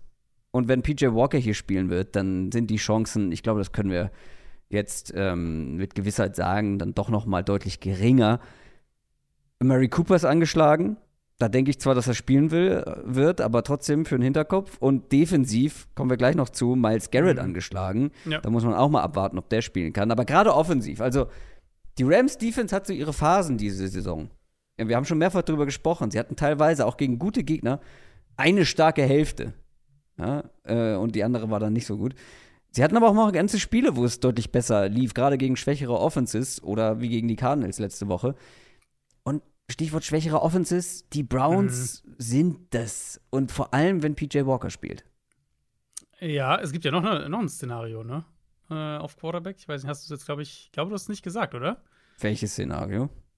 Na, die Browns haben ja einen, äh, einen Quarterback-Move gemacht. Äh, letzte Woche, wenn mich nicht alles täuscht. Browns haben doch Joe Flacco verpflichtet. Ähm, aber sie haben ihn noch nicht in den Roster Er ist auf, auf dem Practice Squad, genau. Ja. Aber es gibt Gerüchte aus Cleveland, dass wenn DTR nicht spielen kann, dass es dann Flacco wäre diese Woche. Um, ich meine. Ja, gut, schlimmer kann es nicht werden. Also, ich, ich will dem ich, alten Mann nichts unterstellen. Ja, ich weiß natürlich nicht, wie sehr das Playbook jetzt schon drauf hat und, und solche Sachen, aber wir haben ihn ja ehrlicherweise letztes Jahr in einer ähnlichen Situation gesehen als er bei den Jets die ersten Spiele gestartet hat, auch mit einer richtig guten Defense. Du brauchst irgendwie so einen Veteran, der halt Erfahrung hat und so weiter und so fort. Und das, und? War, das war okay. Also ja. zwei Spiele, zwei Spiele waren absolut solide. Gegen die Bengals ist es dann dahin gegangen, aber so, ich glaube, dass Flacco eine Veteran-Lösung sein kann, die funktioniert. Solange natürlich die eigene Defense auf Top 5 Level spielt. Das ist natürlich, ohne das geht's eh nicht. Und welche um, Art ähm, von Offense hatten die Jets letztes Jahr? Und mh, mh. vielleicht Ähnlichkeiten zu Kevin Richtig. Stefanski? Und Richtig. vielleicht passt der Typ Quarterback auch viel besser zu dem, was Kevin Stefanski machen möchte? also du bist an Bord, interpretiere ich das richtig? Äh, ich Flecko sag mal in der Theorie. Boah, das ist aber schon eher eine Bimmelbahn. Also. Ja weiß ich nicht. Aber ähm, ganz ehrlich, also ganz ehrlich, wenn wir jetzt, jetzt, ich sag jetzt mal, Flacco kann, hat 70% des Playbooks drauf oder irgendwie sowas. Flacco oder PJ Walker?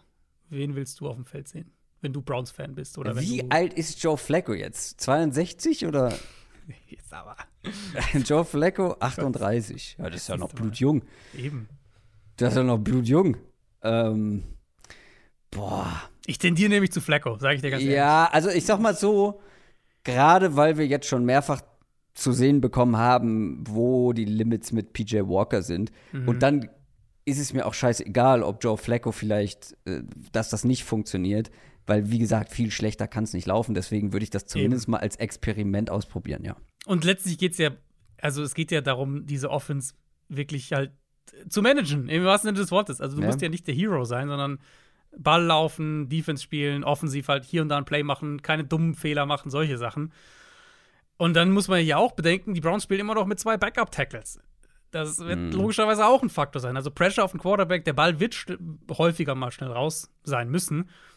Gute Nachricht ist, sie haben eine ziemlich starke Interior Offensive Line. Das heißt, gegen die Rams gucken wir immer noch zuerst drauf, wie blockst du Aaron Donald. Das können die Browns wahrscheinlich besser handeln als die meisten Offensive Lines. Ähm, äh, letztlich muss es aber, egal wer Quarterback spielt, es muss übers Run-Game laufen, offensiv. Anders geht's nicht.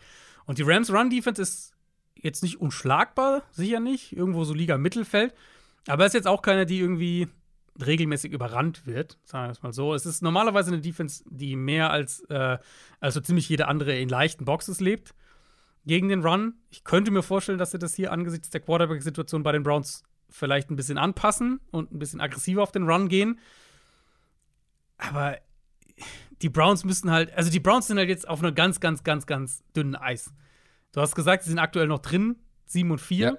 Aber wir haben jetzt so viele Teams, wir haben vier Teams dahinter mit sechs Siegen.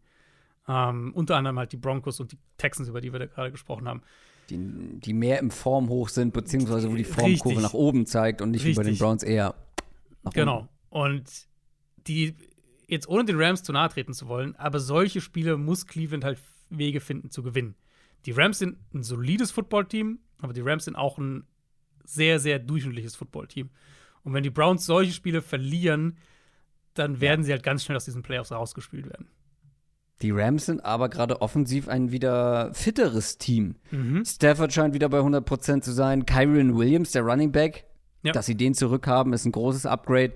Und sowohl Cooper Cup als auch ähm, Puka sind nicht mehr auf dem Injury Report, konnten ja auch beide spielen, mhm. aber vielleicht beide auch noch ein bisschen angeschlagen gewesen.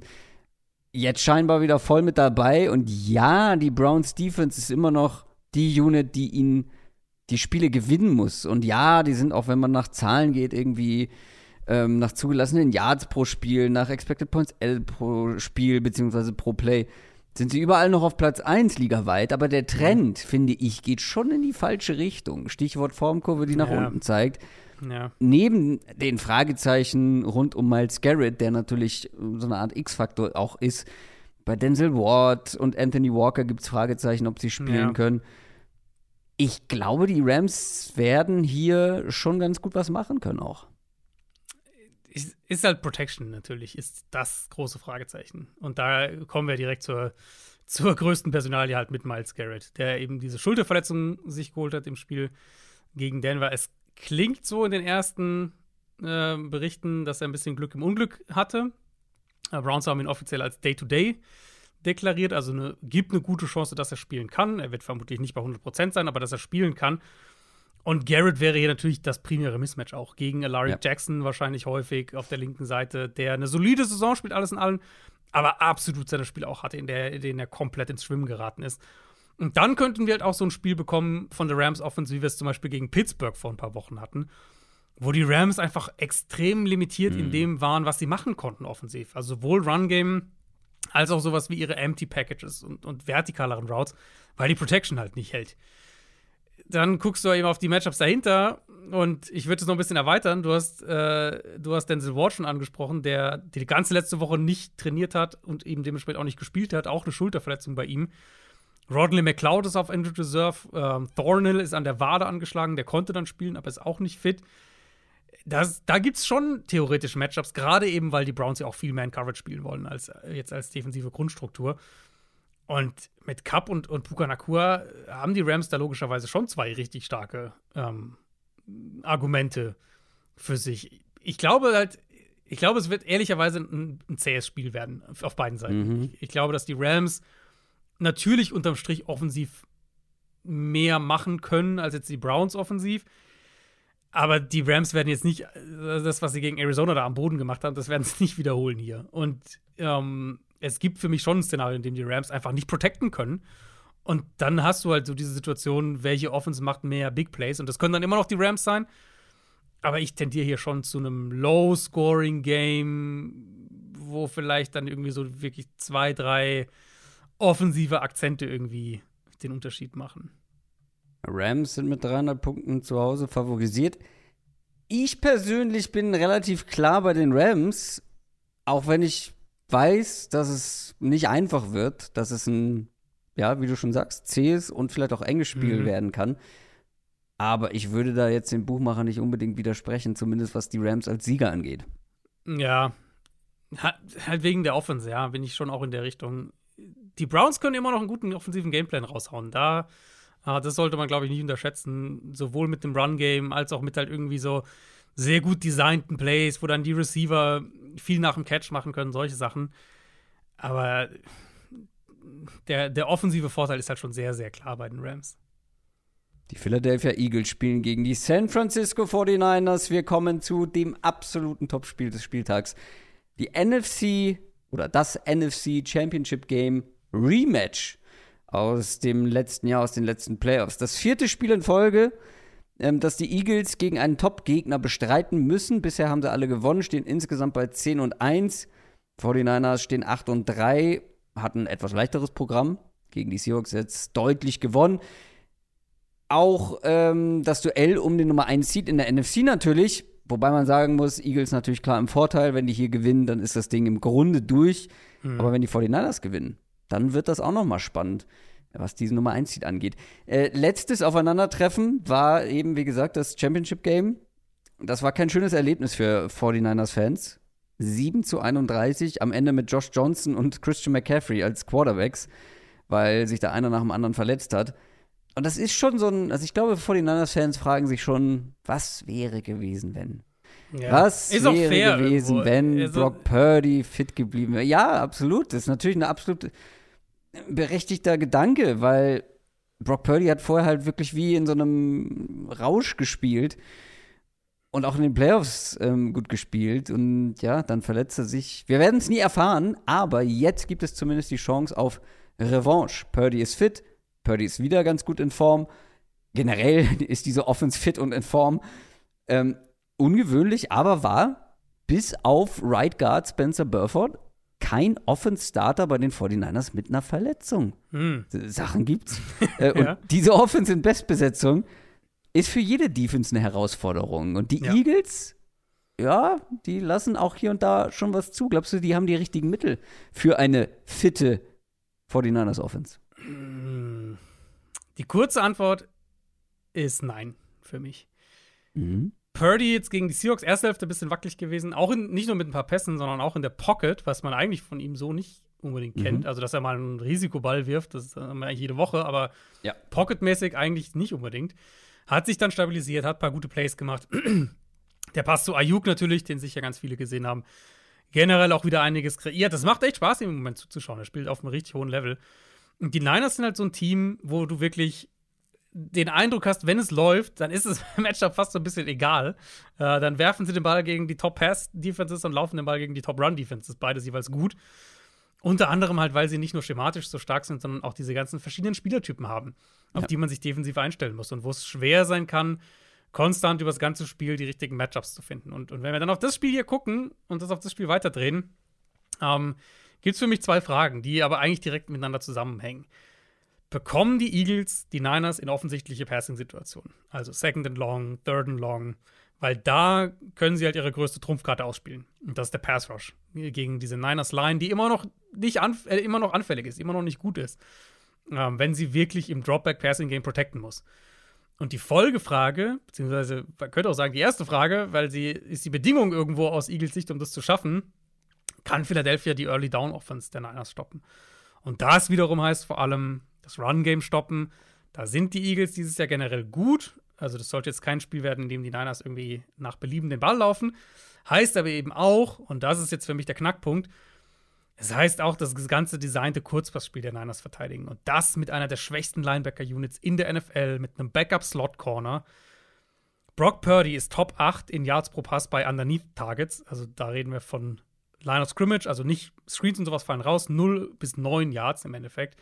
Ähm, und wenn er kurz wirft, also in dieser Range, wirft er den Ball im Schnitt in 2,35 Sekunden. Das ist sehr, sehr schnell. Anders gesagt, bei diesen Plays wird der Pass Rush der Eagles, so stark das Matchup äh, Sound Reddick gegen Colt McKivitz auf der rechten Seite, klar für Philly. Ähm, Im Zentrum, die Guards gegen Jalen Carter, klar für Philly. Diese Matchups mhm. sehen sehr, sehr gut aus für die Eagles auf dem Papier.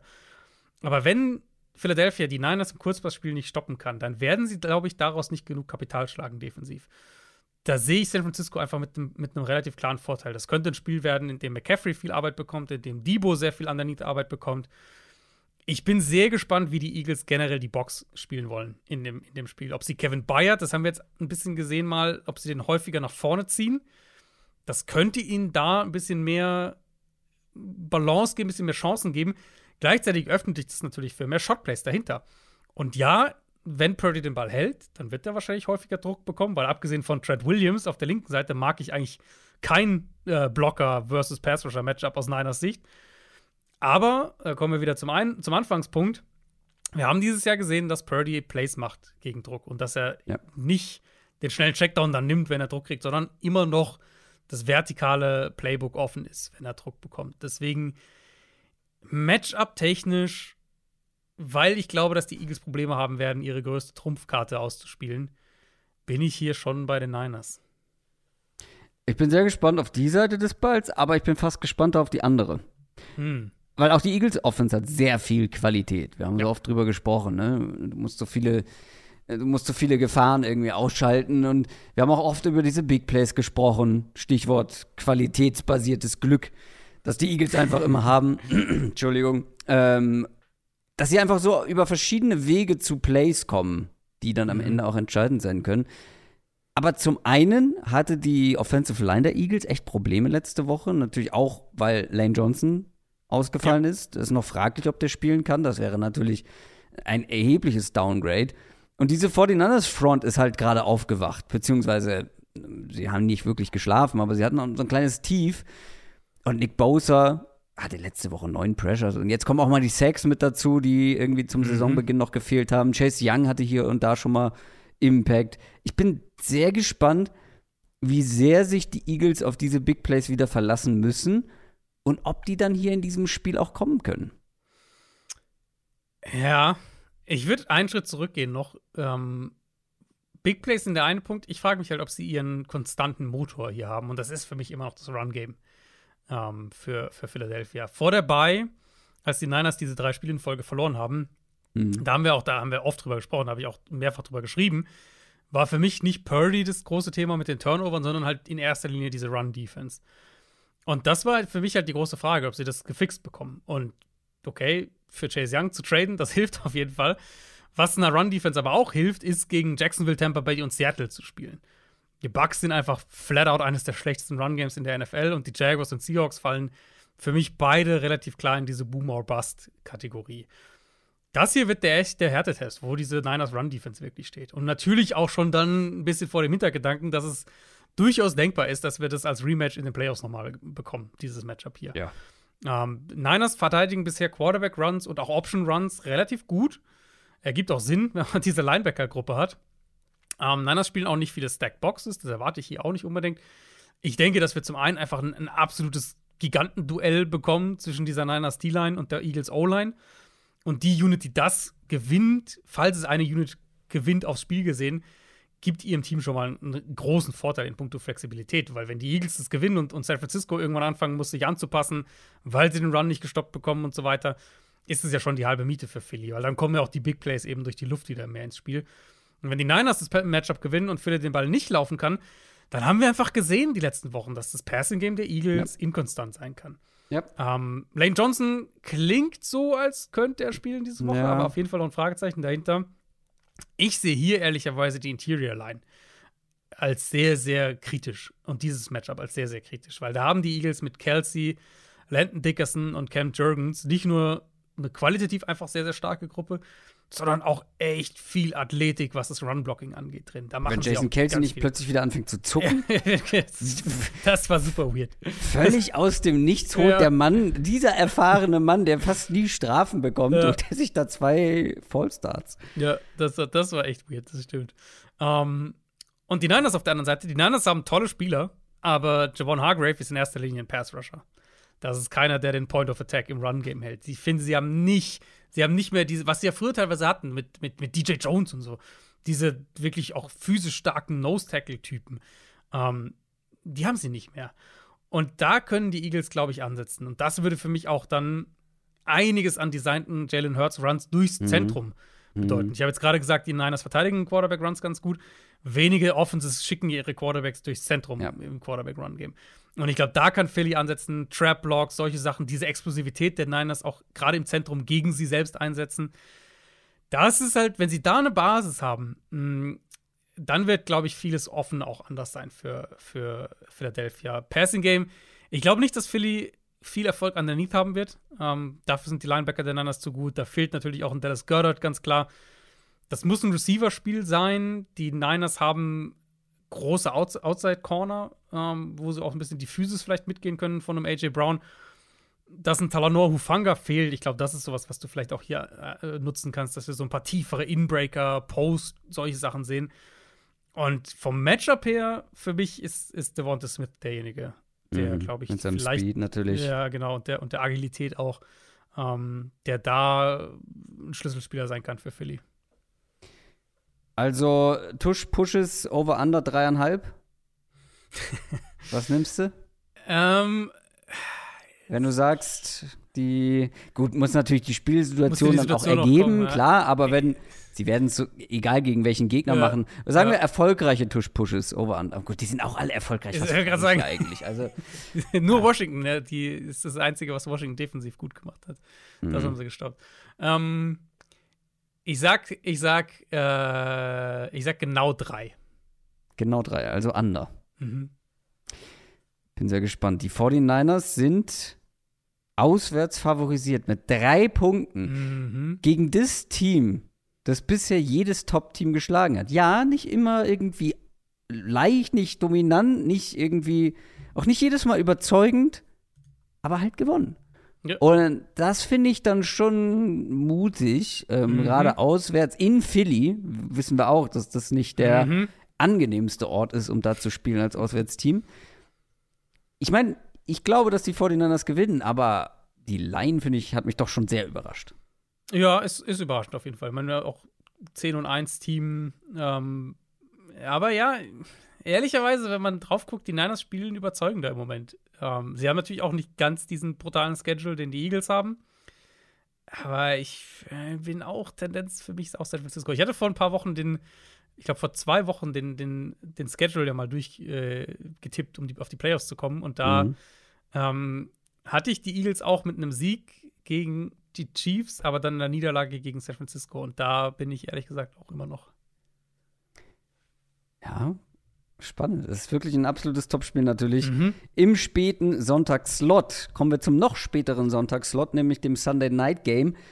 Die Green Bay Packers spielen gegen die Kansas City Chiefs. Die Chiefs nach Startschwierigkeiten dann doch noch relativ locker gegen die Raiders gewonnen, stehen 8 und 3. Die Packers 5 und 6. Sie glühen wieder. Ich würde noch nicht von Brennen sprechen oder on fire sprechen. Sie glühen. Zweiter Sieg in Folge. Jetzt zuletzt gegen die Lions. Die Packers sind noch nicht raus. Sind wieder voll drin im Wildcard-Rennen tatsächlich. Dank Jordan Love, der sein, ich glaube, da wird mir keiner widersprechen, wenn ich sage, sein bestes NFL-Spiel seiner Karriere bisher hatte. Richtig gutes Spiel gemacht. Auch weil er Christian Watson scheinbar, ähm, ja, dass die beiden sich dann wieder gefunden haben. Und Christian Watson scheint offensichtlich nur eine zweite Saisonhälfte zu können. Also letztes Jahr Breakout Ja. Game, Woche 10, dieses Jahr Woche 12. Ähm, ja, man kann aus Packers Sicht nur hoffen, dass die so weiter performen und das sollten sie auch, aber schwer wird's gegen diese Chiefs Defense. Schwer wird's auf jeden Fall. Der Kontrast von der Lions Defense zur Chiefs Defense zu gehen, ist dann doch Mhm. eklatant. Ähm, Ja. Aber ja, bestes Spiel von Jordan Love, bin ich voll bei dir. Äh, war ja auch die Wochen davor schon wirklich verbessert. Also du siehst einen positiven Ja. Trend bei ihm, ganz klar. Aber das finde ich war noch mal Das war das Highlight Different bisher, level. ja. Auf jeden Fall. Ähm, und ich finde die Packers generell offensiv, du, du erkennst schon so, dass das offensiv in die richtige Richtung irgendwo geht. Unter anderem ja diese unsägliche Serie von Spielen, in, der, in denen sie in der ersten Hälfte überhaupt nichts gemacht haben und wochenlang gar keinen Touchdown hatten in der ersten Halbzeit. Das scheinen sie auch überwunden zu haben. Passing Success Rate über die letzten vier Wochen deutlich verbessert. Sie sind konstanter geworden. Sie haben das Run Game auch als eine Säule wiedergefunden. Ähm, Jetzt abgesehen von dem Charterspiel, aber die anderen drei Spiele, die letzten vier Wochen, war das immer ein Thema, das sich da durchzieht. Ja, und ich meine, gegen die Chiefs, was ja geht gegen diese Defense, ist den Ball am Boden zu bewegen. Darauf schaue ich hier bei den Packers als erstes mal. Also Love wird logischerweise eine große Storyline sein. Ich würde zuerst tatsächlich aufs Run-Game gucken, weil wenn sie gegen eine Run-Defense der Chiefs, die das ganze Jahr über eigentlich immer wieder anfällig war, auch letzte Woche gegen die Raiders einiges zugelassen hat, wenn sie da ihr Run-Game ins Rollen bringen und dann halt im nächsten Schritt gucken, diese Linebacker in Coverage zu attackieren, solche Sachen, dann glaube ich, kann das ein Mittel sein für, für Green Bay, um über 20 zu scoren. Und die Chiefs Offense ist halt im Moment nicht so, dass du sagst, irgendwie, du brauchst automatisch 30 Punkte, um gegen Kansas City zu gewinnen, sondern vielleicht reichen ja 27 oder 24 mal. Chiefs Cornerbacks sind halt durch die Bank weg echt gut. Und ich meine, Christian Watson, jetzt hat er endlich mal so sein Spiel gehabt, du hast gerade gesagt, dass das ein konstanter Faktor wird, das wäre super, super wichtig für diese Offense. Mhm. Ähm, hier weiß ich nicht, ob ich darauf bauen würde, generell auf die Outside Receiver.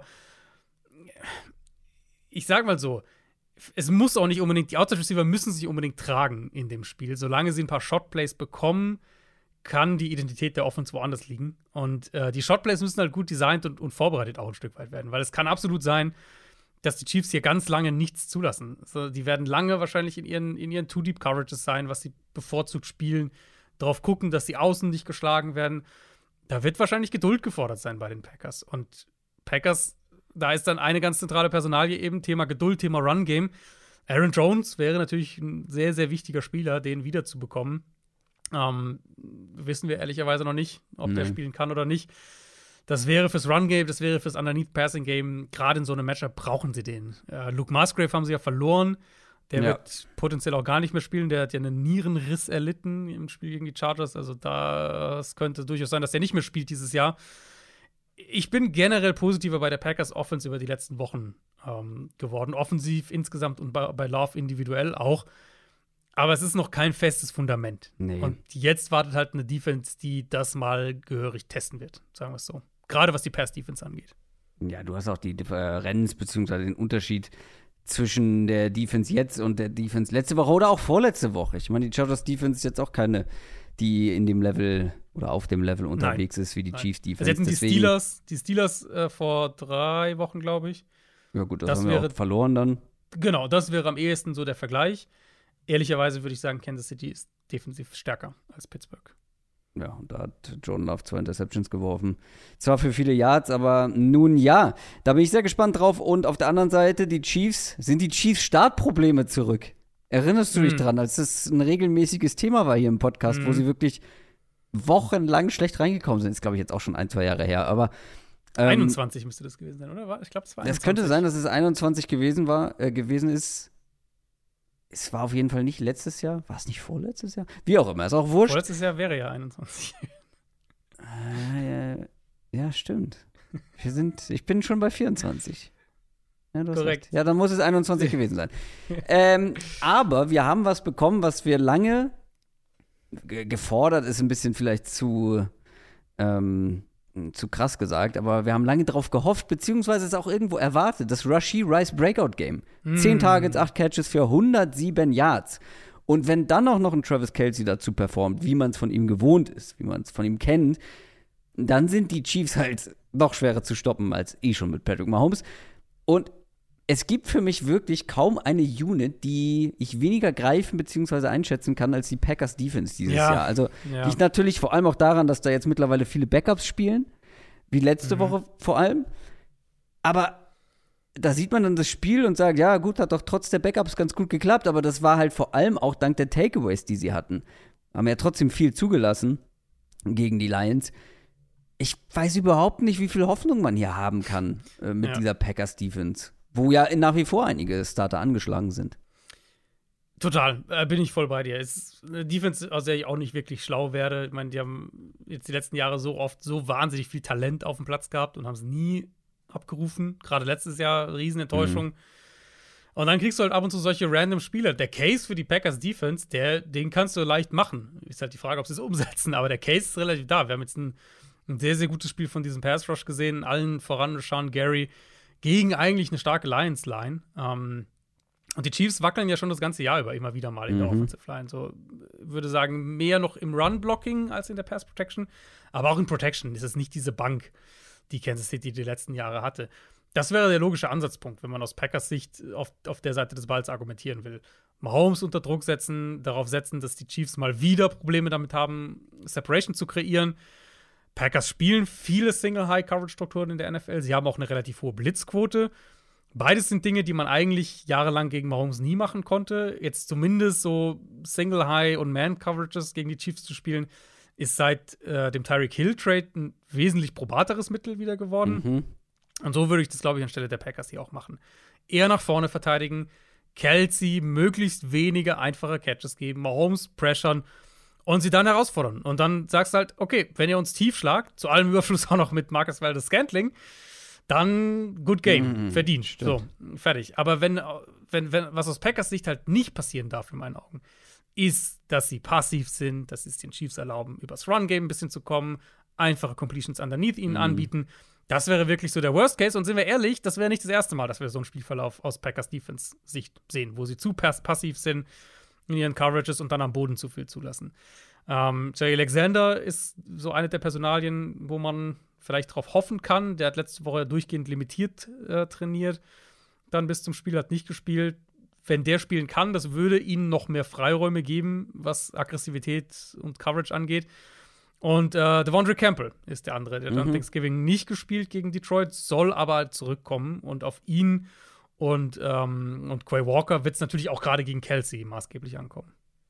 Ja, ich glaube aber trotzdem, dass Kelsey ein sehr gutes Spiel haben könnte. Ja. Das gilt eigentlich jede Woche, aber hier, glaube ich, hat er auch ein paar Matchups, mhm. die sehr zu seinen Gunsten sprechen könnten. Kansas City mit 6,5 Punkten auswärts favorisiert. Klingt viel, aber das sehe ich halt schon irgendwo. Weil ich glaube, ja, zum einen wegen der Kelsey-Nummer. Ich glaube, das könnte auch mal wieder in Richtung 100 Yards für ihn gehen in diesem Spiel. Mhm. Rashi Rice, wenn er darauf aufbauen kann, wenn der, ja, wenn sie einfach merken oder wenn Mahomes merkt, das ist halt wirklich einer, auf den ich mich verlassen kann. Der kriegt jetzt jede Woche an die ja. 10 Targets. Ja. Dann glaube ich, wird es schwer für die Packers da dann mithalten zu können. Und eben der Faktor, dass wir einfach noch nicht, ohne jetzt das irgendwie ins Negative zu ziehen, aber wir einfach noch nicht wissen, ob, inwieweit wir dieser Packers Offense vertrauen können. Ja, halt gerade gegen so eine Defense, gerade genau, gegen eine Top-Defense, genau. ja. Das könnte halt so ein Matchup sein. Es ist auch eine super Standortbestimmung, ne? Sunday Night Game, ähm, könnte mir durchaus vorstellen, dass wir da am Montag drüber sprechen. Ja. So ein Spiel, wo du halt danach einfach noch mal mehr weißt über Jordan Love und, und generell über den Status dieser Packers Offense. Absolut. Speedround ist angesagt. Wir haben noch ein paar Spiele offen. Zum Beispiel die Titans gegen die Colts. Die Titans haben gegen die Panthers gewonnen. Nicht schön, aber am Ende Siege, Sieg. Äh, 4 und 7 stehen die Titans jetzt. Die Colts haben ihren dritten Sieg in Folge feiern können. Gegen die Bucks stehen 6 und 5. Die Colts aktuell in den hm. Playoffs, dank des besseren Conference-Records unter anderem.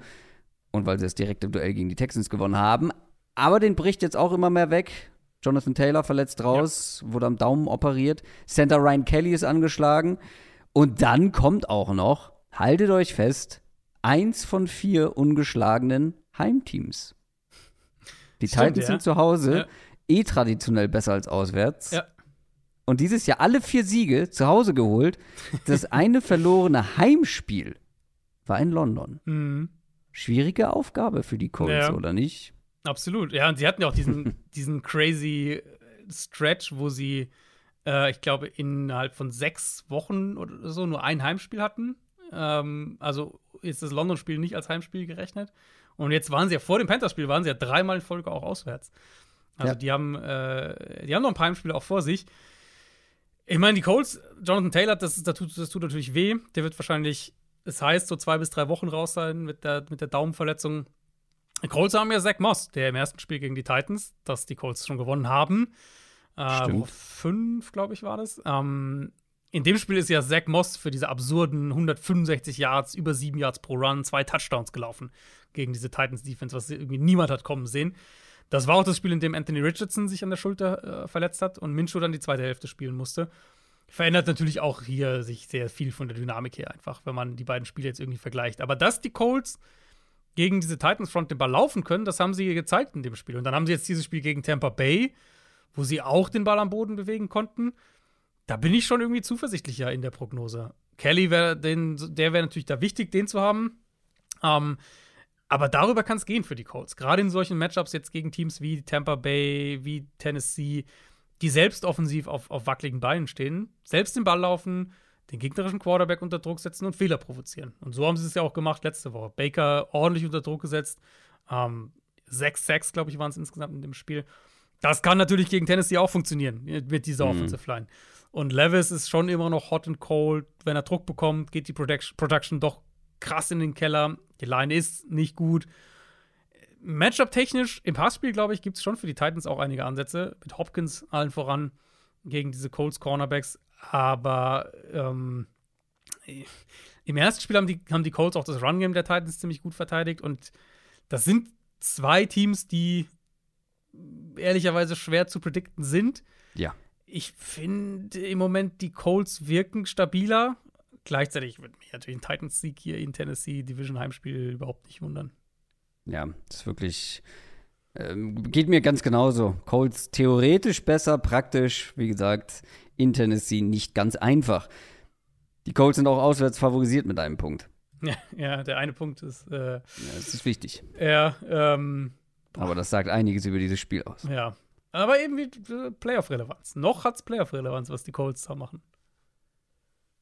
Durchaus, absolut. Das kann man über das nächste Spiel nicht sagen. Die New England Patriots spielen gegen die LA Chargers. Die Chargers haben jetzt die dritte Niederlage in Folge kassiert. Das war gegen die Ravens, stehen 4 und 7. Die Patriots haben ein Armutszeugnis abgelegt gegen die Giants, stehen 2 und 9. Wir haben ausführlich über die Chargers gesprochen und zwar in einem NFL Classics. Das ist unser Exklusivformat für RTL.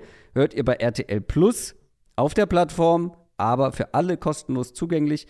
Und eigentlich ging es da vor allem um die Zeit mit Philip Rivers. Es ging um die Zeit, als er neu in der Liga war und dann einfach mal mit einem Kreuzbandriss mhm. gegen die Patriots gespielt hat in den Playoffs und sie am Rande einer Niederlage hatte.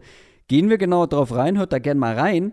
Aber es ging halt auch darum, wie sie dann anschließend mit einem Top 10 Quarterback nur einmal überhaupt in die Nähe vom Super Bowl gekommen sind. Und das war in dem Jahr, wo er da eben mit Kreuzbandriss gegen die Patriots gespielt hat und danach nicht mehr. Äh, und jetzt läuft man Gefahr aus Chargers Sicht, das Ganze nochmal zu machen und das Ganze sogar noch mit einem Top 5 Quarterback aus unserer Sicht, mit Justin Herbert und das wieder nicht irgendwie alles zusammen auf die Kette zu bringen. Aber lange Rede, kurzer Sinn, gegen diese Patriots musst du mit Justin Herbert gewinnen, wenn ein Tommy mhm. DeVito gegen diese Patriots gewinnen kann. Und die Patriots hoffentlich direkt mit Belly Zappi? Fragezeichen? Ich sag mal das, was ich sinngemäß letzte Woche auch schon gesagt habe. Ich finde eigentlich nicht, dass man Mac Jones starten lassen kann, angesichts dessen, was in der Woche davor passiert ist. Das habe ich so mehr oder weniger letzte Woche auch schon gesagt. Sie haben ihn trotzdem starten lassen. Ich glaube, jetzt sind wir an dem Punkt, dass es tatsächlich Bailey Zappi sein wird. Wir wissen es noch nicht. Sie haben es natürlich ja. noch nichts verkündet. Ähm, es gab ein paar Reports aus dem Training vom Mittwoch, dass äh, Zappi äh, da wohl mehr gemacht hat. Mal gucken. Das muss natürlich nichts heißen. Ähm, aber ja, in meinen Augen, du musst irgendwas anders machen, auch wenn Seppi nicht besser ist als, als Mac Jones, aber du musst einfach zumindest Mac Jones, glaube ich, einfach mal auch da rausnehmen. Das Giants-Spiel war schon auch nochmal ein Tiefpunkt. Da bin ich voll auch da äh, deiner Meinung. Und dann, ähm, ja, im Endeffekt, jetzt verlieren sie dieses Spiel und sind halt auf, wirklich auf Kurs Top 3, vielleicht Top 2 Draftpick im Endeffekt, Aber die Patriots. Kurze, kurzer Einschub, weil ich auch wieder eine Vorbereitung. Ich, ich brauche nur den Rekord der Patriots sehen und bekomme Bock auf den Draft. weil ja. das ist halt, also es soll jetzt nicht despektierlich gegenüber allen anderen Teams klingen, aber wenn ein Team wie die Patriots in den Top 3 picken, dann ist das was Besonderes einfach. Dann mhm, ist das etwas, was wir, was ich und die meisten von euch auch, seit sie die NFL verfolgen, noch nie erlebt haben. Mhm. Und das macht es irgendwie, also meine Vorfreude auf den Draft ist dank der Patriots jetzt schon da. Ja, wird natürlich die spannende Frage sein, wer diesen Pick dann macht. Ähm, aber. Ja, das total, ist ja erstmal egal. Also, es ist halt, wenn du, wenn du halt da auf, auf Tankathon und so bist und halt dieses Patriots-Logo da genau, in der Top genau, 30 ist, ist echt ja. weird, ja. ja. Das stimmt wirklich. Ähm, vielleicht um einen Matchup-Aspekt zu sagen, Chargers Defense ist gerade auch mit den Titans und, und Quick Game und sowas schlagbar, was ein Bailey Zappi ja vielleicht auch umsetzen kann. Mhm. Interessantere Matchup ist natürlich auf der anderen Seite des Balls. Wir haben ja. am Montag über das Spiel gesprochen äh, gegen die Ravens, Chargers.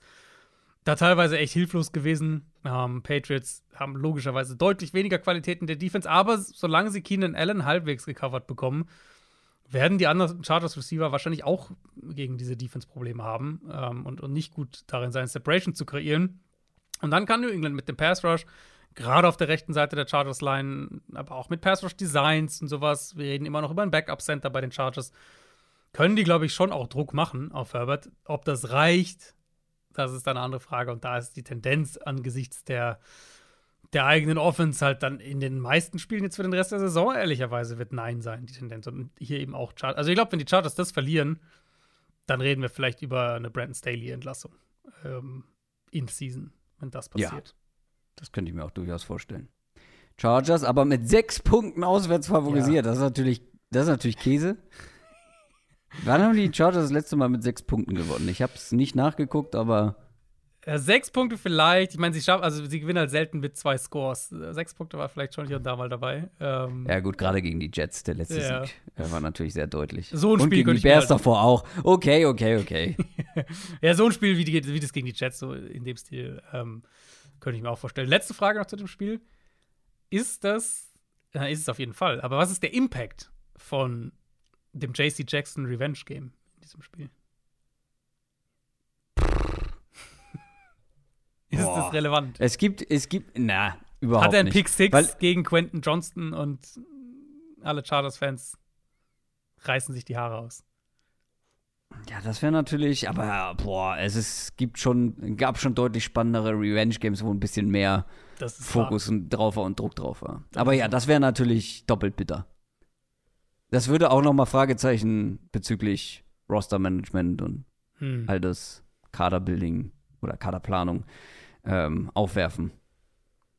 Ja. Mehr habe ich dazu nicht zu sagen. Das ist okay. Muss, muss nicht mehr analysiert werden. Die New York Jets spielen gegen die Atlanta Falcons. Die Falcons stehen 5 und 6. Wichtiger Sieg gegen die Saints. Und die Jets waren chancenlos gegen die Dolphins, stehen 4 und 7. Die Falcons sind, ich habe es vorher schon mal angedeutet, aktuell ein Playoff-Team, Nummer 1 der Division. Und das mit Desmond Ritter. Glaubst du, die können Hm. das jetzt manifestieren, diesen Status gegen die Jets? Oder werden die Träume direkt wieder gedämpft? Also Ritter war ja jetzt, also hat sein erstes Spiel jetzt wieder gemacht als Starter. Ehrlicherweise wie vor seinem Benching. er macht ein paar gute Plays, er zeigt ein paar vielversprechende Sachen. Er spielt ruhig in der Pocket, das fand ich sehr, sehr positiv in dem Spiel. Und dann kommen halt doch wieder so ein paar richtig bittere Turnover rein, mit denen er sich das dann irgendwie wieder so ein bisschen einreißt. Run Game war der zentrale Takeaway letzten Sonntag gegen die Saints. Da haben die Falcons ganz offensichtlich auch einen sehr konkreten Plan dafür gehabt, wie sie ihre drei Backs auch rotieren wollen. Haben die Line of Scrimmage dominiert. Das wird diese Woche schwieriger, logischerweise, gegen diese Jets-Front. Und im Passspiel sind die Outside-Matchups auch nochmal deutlich unangenehmer. Aber das ist nun mal die Formel für, für Atlanta. Und da führt auch nicht wirklich ein Weg dran vorbei. Die müssen über das Run-Game kommen. Und jetzt das erste Spiel aus der Bay gegen eine ja eigentlich gute Saints Run-Defense war schon mal ein sehr, sehr guter Schritt. Also ich fand, das war insgesamt ein positiver, sehr, sehr positives Spiel von den Falcons, wo ich auch ein bisschen mehr Optimismus, ehrlich gesagt, als vor der Bay jetzt ähm, bei Atlanta habe. Jets Offense auf der anderen Seite, ja, was willst du da halt erwarten? Ich meine, Salah hat am Wochenende gesagt, dass Tim Boyle nochmal startet. Ob jetzt Simeon oder Zach Wilson der Backup ist, weiß ich nicht. Ist wahrscheinlich auch egal. Ähm, Boyle hat nicht wirklich was gemacht, äh, außer den Ball kurz werfen und halt diesen Hail Mary Pick Six, was auch sehr viel Pech ist, ehrlicherweise. Aber das hier wird ja auch so das Spiel irgendwie sein. Falcons erlauben strukturell auch bedingt schon einiges underneath, da ein paar Räume. Vielleicht kann er da den Ball ein bisschen äh, bewegen auch. Slot-Coverage technisch sind die Falcons auch anfälliger als Outside. Also Garrett Wilson könnte da ein paar gute Matchups haben. Aber das Ding ist ja dann immer äh, schön und gut, den Ball underneath werfen. Kannst du halt First Downs damit kreieren. Kannst du den Ball konstant damit auch bewegen, Drives hinlegen. Und ich glaube, das wird halt wieder der Punkt sein, an dem diese Jets Offense irgendwie, irgendwie scheitert. Zumal Atlanta ja auch mit dem Pass Rush jetzt überschaubar ist, aber das ist immer noch eine gute Run-Defense. Und Salah hat ja am Wochenende, ich weiß nicht, ob du es gesehen hast, hat er am Wochenende ja gesagt, äh, nach dem Spiel gegen Miami, dass Brees Hall auch mal ein bisschen mehr ne, für die toughen Yards kämpfen muss und nicht immer das Big Play äh, suchen soll. Das ist das nächste Kapitel Mhm. in wie manage ich meinen Roster nach außen hin irgendwie für Salah ist. Weil selbst wenn er hier einen Punkt hat, zum einen ist es kein Thema für die Öffentlichkeit und zum anderen, wenn Brees Hall die Big Plays nicht kreiert, Ja. dann kriegen sie keine. Ähm, um es mal ganz, ganz direkt zu sagen. Jets könnten Mikael Beckton zurückbekommen diese Woche. Das wäre gerade fürs Run-Game auf jeden Fall hilfreich. Falcons sind zu Recht favorisiert, auswärts mit drei Punkten, oder würdest du da widersprechen? Ja, äh, treffend finde ich auch das Over-Under von 33,5 für dieses Spiel. Uh, exciting. Die Pittsburgh Steelers spielen gegen die Arizona Cardinals. Die Cardinals haben gegen die Rams verloren. 2 und 10. Steelers 7 und 4 haben die Bengals geschlagen. Wie äh, von einer Person hier im Podcast prophezeit, aber dazu kommen wir gleich nochmal. Äh, die Steelers absolut auf Wildcard-Kurs. Und nicht nur das. 421 Offense Yards. Let's go. Mein Gott, ist das ein Schlag in die Fresse von Matt Canada. Echt. mein Gott. Das erste Spiel seit 58 Spielen mit über 400 offensiven Yards. Das war bevor Matt Canada Ja, ja, als. Offensive Coordinator verpflichtet wurde. Das ist Wahnsinn. Das waren noch die, die düsteren Big Ben-Jahre, wo Big Ben ja auch nur noch den Ball drei Yards geworfen hat. Ähm, Ja, und weil der war, Arm eine Nudel war. Richtig. Ähm, und das war das erste. Ich habe ich hab ja kommentiert früh und guck nur kurz über die Boxscores und so. Eines der ersten Sachen, was ich sehe, ist halt Steelers 400 Yards. Die musste echt lachen. Das ist schon, es ist schon super witzig. Im ersten Spiel nach der Entlassung. Ähm, aber mit Ansage. Wir haben uns damals gefragt, Matt, kann er das?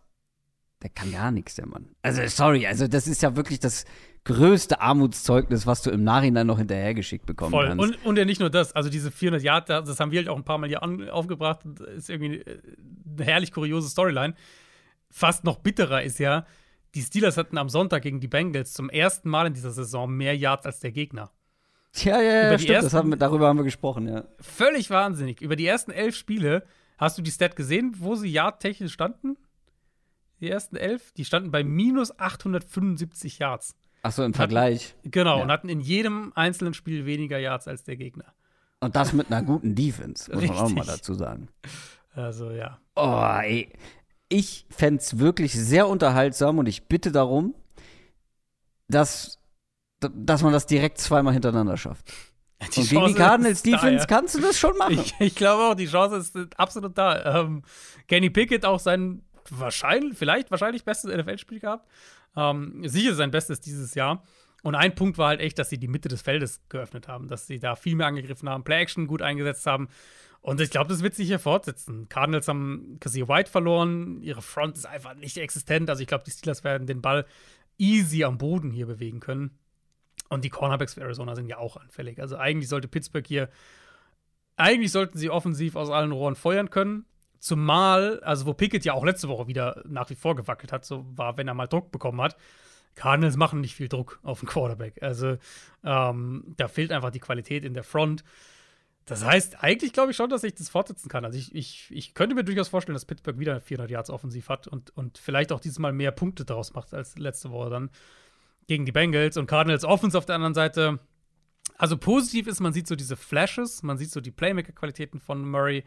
Man sieht vereinzelt, was im Run-Game geht. Trey McBride macht immer noch seine Plays.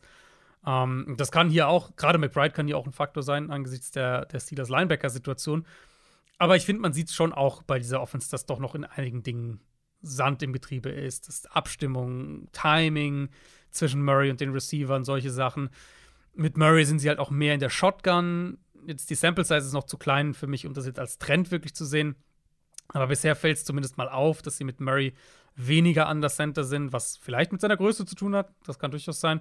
Was auf jeden Fall das Playbook auch limitiert mit dem Undercenter Run und Play-Action-Pass-Game. Äh, also schon ein paar Sachen, die sie da auch ähm, fixen müssen. Cardinals könnten Michael Wilson zurückbekommen. Dessen Größe hat deutlich gefehlt äh, gegen die Rams letzte Woche. Ich denke schon, dass sie offensiv ein bisschen was machen können. Aber das Problem für Arizona ist halt, dass sie für ihre eigene Defense kompensieren müssen. Und das ist halt, das ist einfach eine große Aufgabe. Pittsburgh mit 500 Punkten zu Hause favorisiert. Und das glaube ich auch tatsächlich zu Recht, auch wenn es die Steelers und die Steelers Offense ist, die. Obwohl, ja, ich, ich habe schon irgendwie das Gefühl, dass die Cardinals Offense schon was machen kann, aber ich glaube trotzdem, die Steelers gewinnen. Also ein wilder Shootout wird es jetzt nicht werden. Nee. Ähm, aber halt so ein, so ein 24-17 für Pittsburgh, das kann ich schon sehen. Notieren wir. Wir notieren auch, dass die Washington Commanders gegen die Miami Dolphins spielen. Washington jetzt dreimal in Folge verloren, stehen 4 und 8. Die Dolphins haben die Jets geschlagen, stehen 8 und 3. In diesem Spiel wird der Quarterback mit den meisten Passing Yards der Liga auf dem Platz stehen. Und es ist nicht Tua Tagovailoa, es mm. ist Sam Howell mit 3339 Passing Yards. Ist einfach der neue James Winston. Ist Eigentlich müsstest so, ja. du ihn lieben. Ist Interceptions, so. Sacks, aber viele Passing Yards. Ich wüsste schon gerne, wie viele Siege mit einer besseren O-Line, aber vor allem auch einer guten Defense möglich gewesen wären. Mm. Mit weniger Jack Del Rio. Weil also die Defense könnte ja anders aussehen. Mal schauen. Mhm. Ron Rivera, wir haben drüber gesprochen, macht es jetzt wieder selbst und ähm, ich weiß nicht, ob er sich damit einen Gefallen tut, jetzt vor dem Spiel gegen diese Dolphins Offense, ob man da besonders gut glänzen kann mit dieser Defense. Hm, ja, ja, mal gucken. Also, ähm, in Washington, Tour hatte jetzt ja auch gegen die Jets wirklich zwei miese Interceptions. Die waren ja schon richtig, richtig eklig. Äh, hat dann auch die Big Plays gemacht, ähm, hatte diesen wirklich, also tollen, eigentlich Touchdown-Pass, den Tyreek Hill fallen lässt. Äh, hat die Interceptions damit so ein bisschen ausgeglichen. Jets äh, Front haben sie gar nicht ins Spiel kommen lassen. Ball war super schnell raus. Tua hatte vier Dropbacks unter Druck in dem Spiel. Äh, ich glaube, vier von 33 oder sowas insgesamt. Was maßgeblich daran lag, dass er den Ball in 2,18 Sekunden geworfen hat. Das war seit Woche 6 sein zweitschnellster Wert und auf die ganze Saison gesehen äh, hatte er seine zweitniedrigste durchschnittliche Tar Target-Tiefe. Nur gegen die Giants war er noch drunter und das war natürlich eine Gameplan-Sache gegen das Blitzing der Giants. Ähm, gegen Washington jetzt nicht mehr mit, also ohne die beiden Edge Rusher, so jetzt die Guard-Position für die Dolphins ist ein Problem. Das heißt, Interior Pressure könnte schon ein Punkt sein. Ähm, da bin ich auch gespannt, ob die Commanders das Run-Game der Dolphins ein bisschen limitieren können. Also diese Runs nach außen so ein bisschen verteidigen können, eben weil sie vielleicht in der Mitte viel Druck machen. Ich bin, ich bin mal gespannt, was die Commanders anders machen, defensiv, weil eine naheliegende, naheliegende Vermutung wäre eben, dass sie deutlich mehr Zone Coverage äh, spielen. Mehr unter Jack Del Rio überraschend viel Man letztlich gespielt. Das, glaube ich, wird sich deutlich ändern und das könnte helfen, gerade in Kombination auch, wenn du Interior Pressure kriegst, mehr in Zone Coverage bist, mehr auf, auf Sicherheit so ein bisschen vielleicht auch bedacht. Vielleicht die Big Plays zu limitieren und eventuell wieder ein, zwei Turnover von Tour ähm, zu kreieren. Ob du damit dann gut aussehen kannst, ist dann sicher auch wieder eine andere Frage. Eine dankbare Aufgabe ist es auf jeden Fall nicht. Andere Seite des Balls, wir hatten die Jalen Phillips News äh, schon besprochen. Darf man, glaube ich, nicht unterschätzen, was das für einen Impact hat für mhm. die, auf diese Defense, wenn die nicht mehr mit, mit vier Mann Druck machen können auf den Gegner. Sie haben eine gute Secondary dahinter, sie haben auch ein paar gute Matchups ähm, für diese Commanders Receiver, vor allem auch Outside. Und dann Howell, ja, gegen die Cowboys, das war ja echt auch wieder in Ordnung. Über zumindest mal die erste Hälfte war das ein absolut solides Spiel von ihm. Ich denke, die Commanders werden auf jeden Fall Miamis Run-Defense jetzt testen. Auch da wird sich der Verlust von Phillips bemerkbar machen. Uh, und da werden sie, denke ich, versuchen, ein paar lange Drives hinzulegen, vielleicht ein, zwei Possessions das Spiel zu kürzen ähm, und gucken, ob du so das Spiel eng halten kannst. Aber also alles andere als ein klarer Dolphins-Sieg wäre dann doch überraschend. Wäre überraschend, auch für die Buchmacher. Neuneinhalb Punkte geben sie den Dolphins mhm. auswärts. Das ist schon zapfig. Mal gucken, ob Sam Howell sich da wehren kann. Kommen wir zum letzten Spiel. Buccaneers gegen Panthers. Die Bucks stehen 4 und 7. Panthers 1 und 10. Die Panthers im absoluten Chaos. Jetzt mit Interims-Headcoach. Wir haben in, der, in den News drüber gesprochen. Tanken bringt nichts. Deswegen hofft man da auf den New Coach-Effekt, dass da irgendwie nochmal einen frischen Wind, äh, dass da ein frischer Wind geht. Kurz, kurz vor Ende der Saison ist vielleicht übertrieben. Aber dass man da irgendwie noch mal was reißen kann. Die Bucks sind jetzt nicht der allerschwierigste Gegner. Die stehen 4 und 7 und sind trotz 4 und 7 Rekord noch irgendwie im Playoff-Rennen, weil die Division halt noch so offen ist. Ne? Ja, Playoff, also, das also ist, ja, es ist ein Spiel. Ne? Falcons und Eben, Saints das ist ein absoluter Must-Win für Tampa. Ja, ist es absolut. Ich weiß ehrlich nicht, was ich mit den Bucks irgendwie machen soll. Jetzt verlieren sie nee. gegen die Coles dieses Spiel, weil sie offensiv die Turnover haben, weil sie defensiv den Run nicht gestoppt bekommen, was eigentlich so die Paradedisziplin ist, dass sie den Run stoppen. Also die sind ja fast jede Woche irgendwie im Spiel, haben auch eine Chance in der zweiten Hälfte. Jetzt klar, Mayfield-Verletzung in der ersten Hälfte war auch vom Timing her natürlich bitter. Ähm, aber dass sie dann defensiv so von den Colts überrannt werden, ist, äh, ja, ist irgendwie schwer, finde ich, dieses Team auch Matchup-spezifisch zu predikten hier wage ich es mal und sage, dass sie das Run-Game der Panthers deutlich besser stoppen werden und dass sie Bryce Young unter Druck setzen werden. Ähm, ähnlich wie wir das letzte Woche von der Panthers Offense gegen die Titans gesehen haben. Young hat da ein bisschen kreiert, hat ein bisschen was selbst gemacht, ein bisschen Plays verlängert, den Ball geworfen. Das ist ein gutes Zeichen, dass er sich das vielleicht ein bisschen mehr traut. Wahrscheinlich wird das ja auch brauchen gegen die Defense, die, denke ich, die Box aggressiv spielen wird, die ihn blitzen wird. Ähm, und dann haben die Panthers halt auch echt viele Verletzungen, die für das Spiel ein Faktor sein können. Unter anderem ja zwei Offensive Linemen mit, mit Zavala und Kate Mays verloren. Plus Hayden Hurst, plus LaVisca Chenault, dazu mehrere Starter in der Defense. Chin, JC Horn, CJ Henderson, die letzte Woche alle nicht gespielt haben. Also die sind halt auch mega angeschlagen einfach. Große Frage ist ja wirklich, gibt es so einen Knalleffekt? Gegen die Panthers hier, ja. neuer Headcoach, haben wir, hast, du diesen, hast du diesen Effekt? Weil falls das passiert, kann das natürlich auch wieder riesige Auswirkungen auf die Draft-Order dann haben. Mhm, klar. Die Buccaneers sind aber favorisiert und natürlich auch zu Recht. Das müssen sie, wie gesagt, gewinnen. Fünf Punkte sind sie da vorne. Ja. Das wäre, das wäre ein absoluter Schocker, wenn die Panthers jetzt hier plötzlich. Wäre es schon, ja. Sie sind immer mal wieder gut. Ich, also, für eine Überraschung. Wir haben auch nicht geglaubt, dass sie gegen die Texans gewinnen. Das stimmt, ja. Ich, ich, naja. ich denke, dass die Bucks das allein mit ihrer Defense gewinnen sollten. Aber wie gesagt, Tampa Bay ist auch vor Woche 13 immer noch so ein bisschen eine Wundertüte. Unser Tippspiel steht natürlich noch aus. Ähm, ihr, beziehungsweise ich, äh, höre die ganze Zeit Adrian Franke zu, deutsche Tony Romo. Nicht nur als TV-Experte, was natürlich ein absolutes Lob ist, sondern auch als Joker in den entscheidenden Momenten. Setzt sich mit zwei Punkten in unserem Hm. Tippspiel ab, nur um eine Woche später gar nichts zu treffen. Ich hingegen, mit dem Rücken zur Wand, aufgeblüht, Ja. unter Druck über mich hinausgewachsen, zack, beide Spiele getroffen. Ausgeglichen. Ich ziehe meinen Hut. Ich habe ausgeglichen. Das ist doch, 12, aber ist doch, 12. eigentlich- ist doch perfekt. Wir sind ja wirklich, äh, wir gehen ins letzte Saison Viertel bald und wir sind komplett ausgeglichen. Ja, bei Twitter hat noch einer geschrieben, öh, jetzt ist langweilig. Kennt mich schlecht, der Kollege. Schöne Grüße.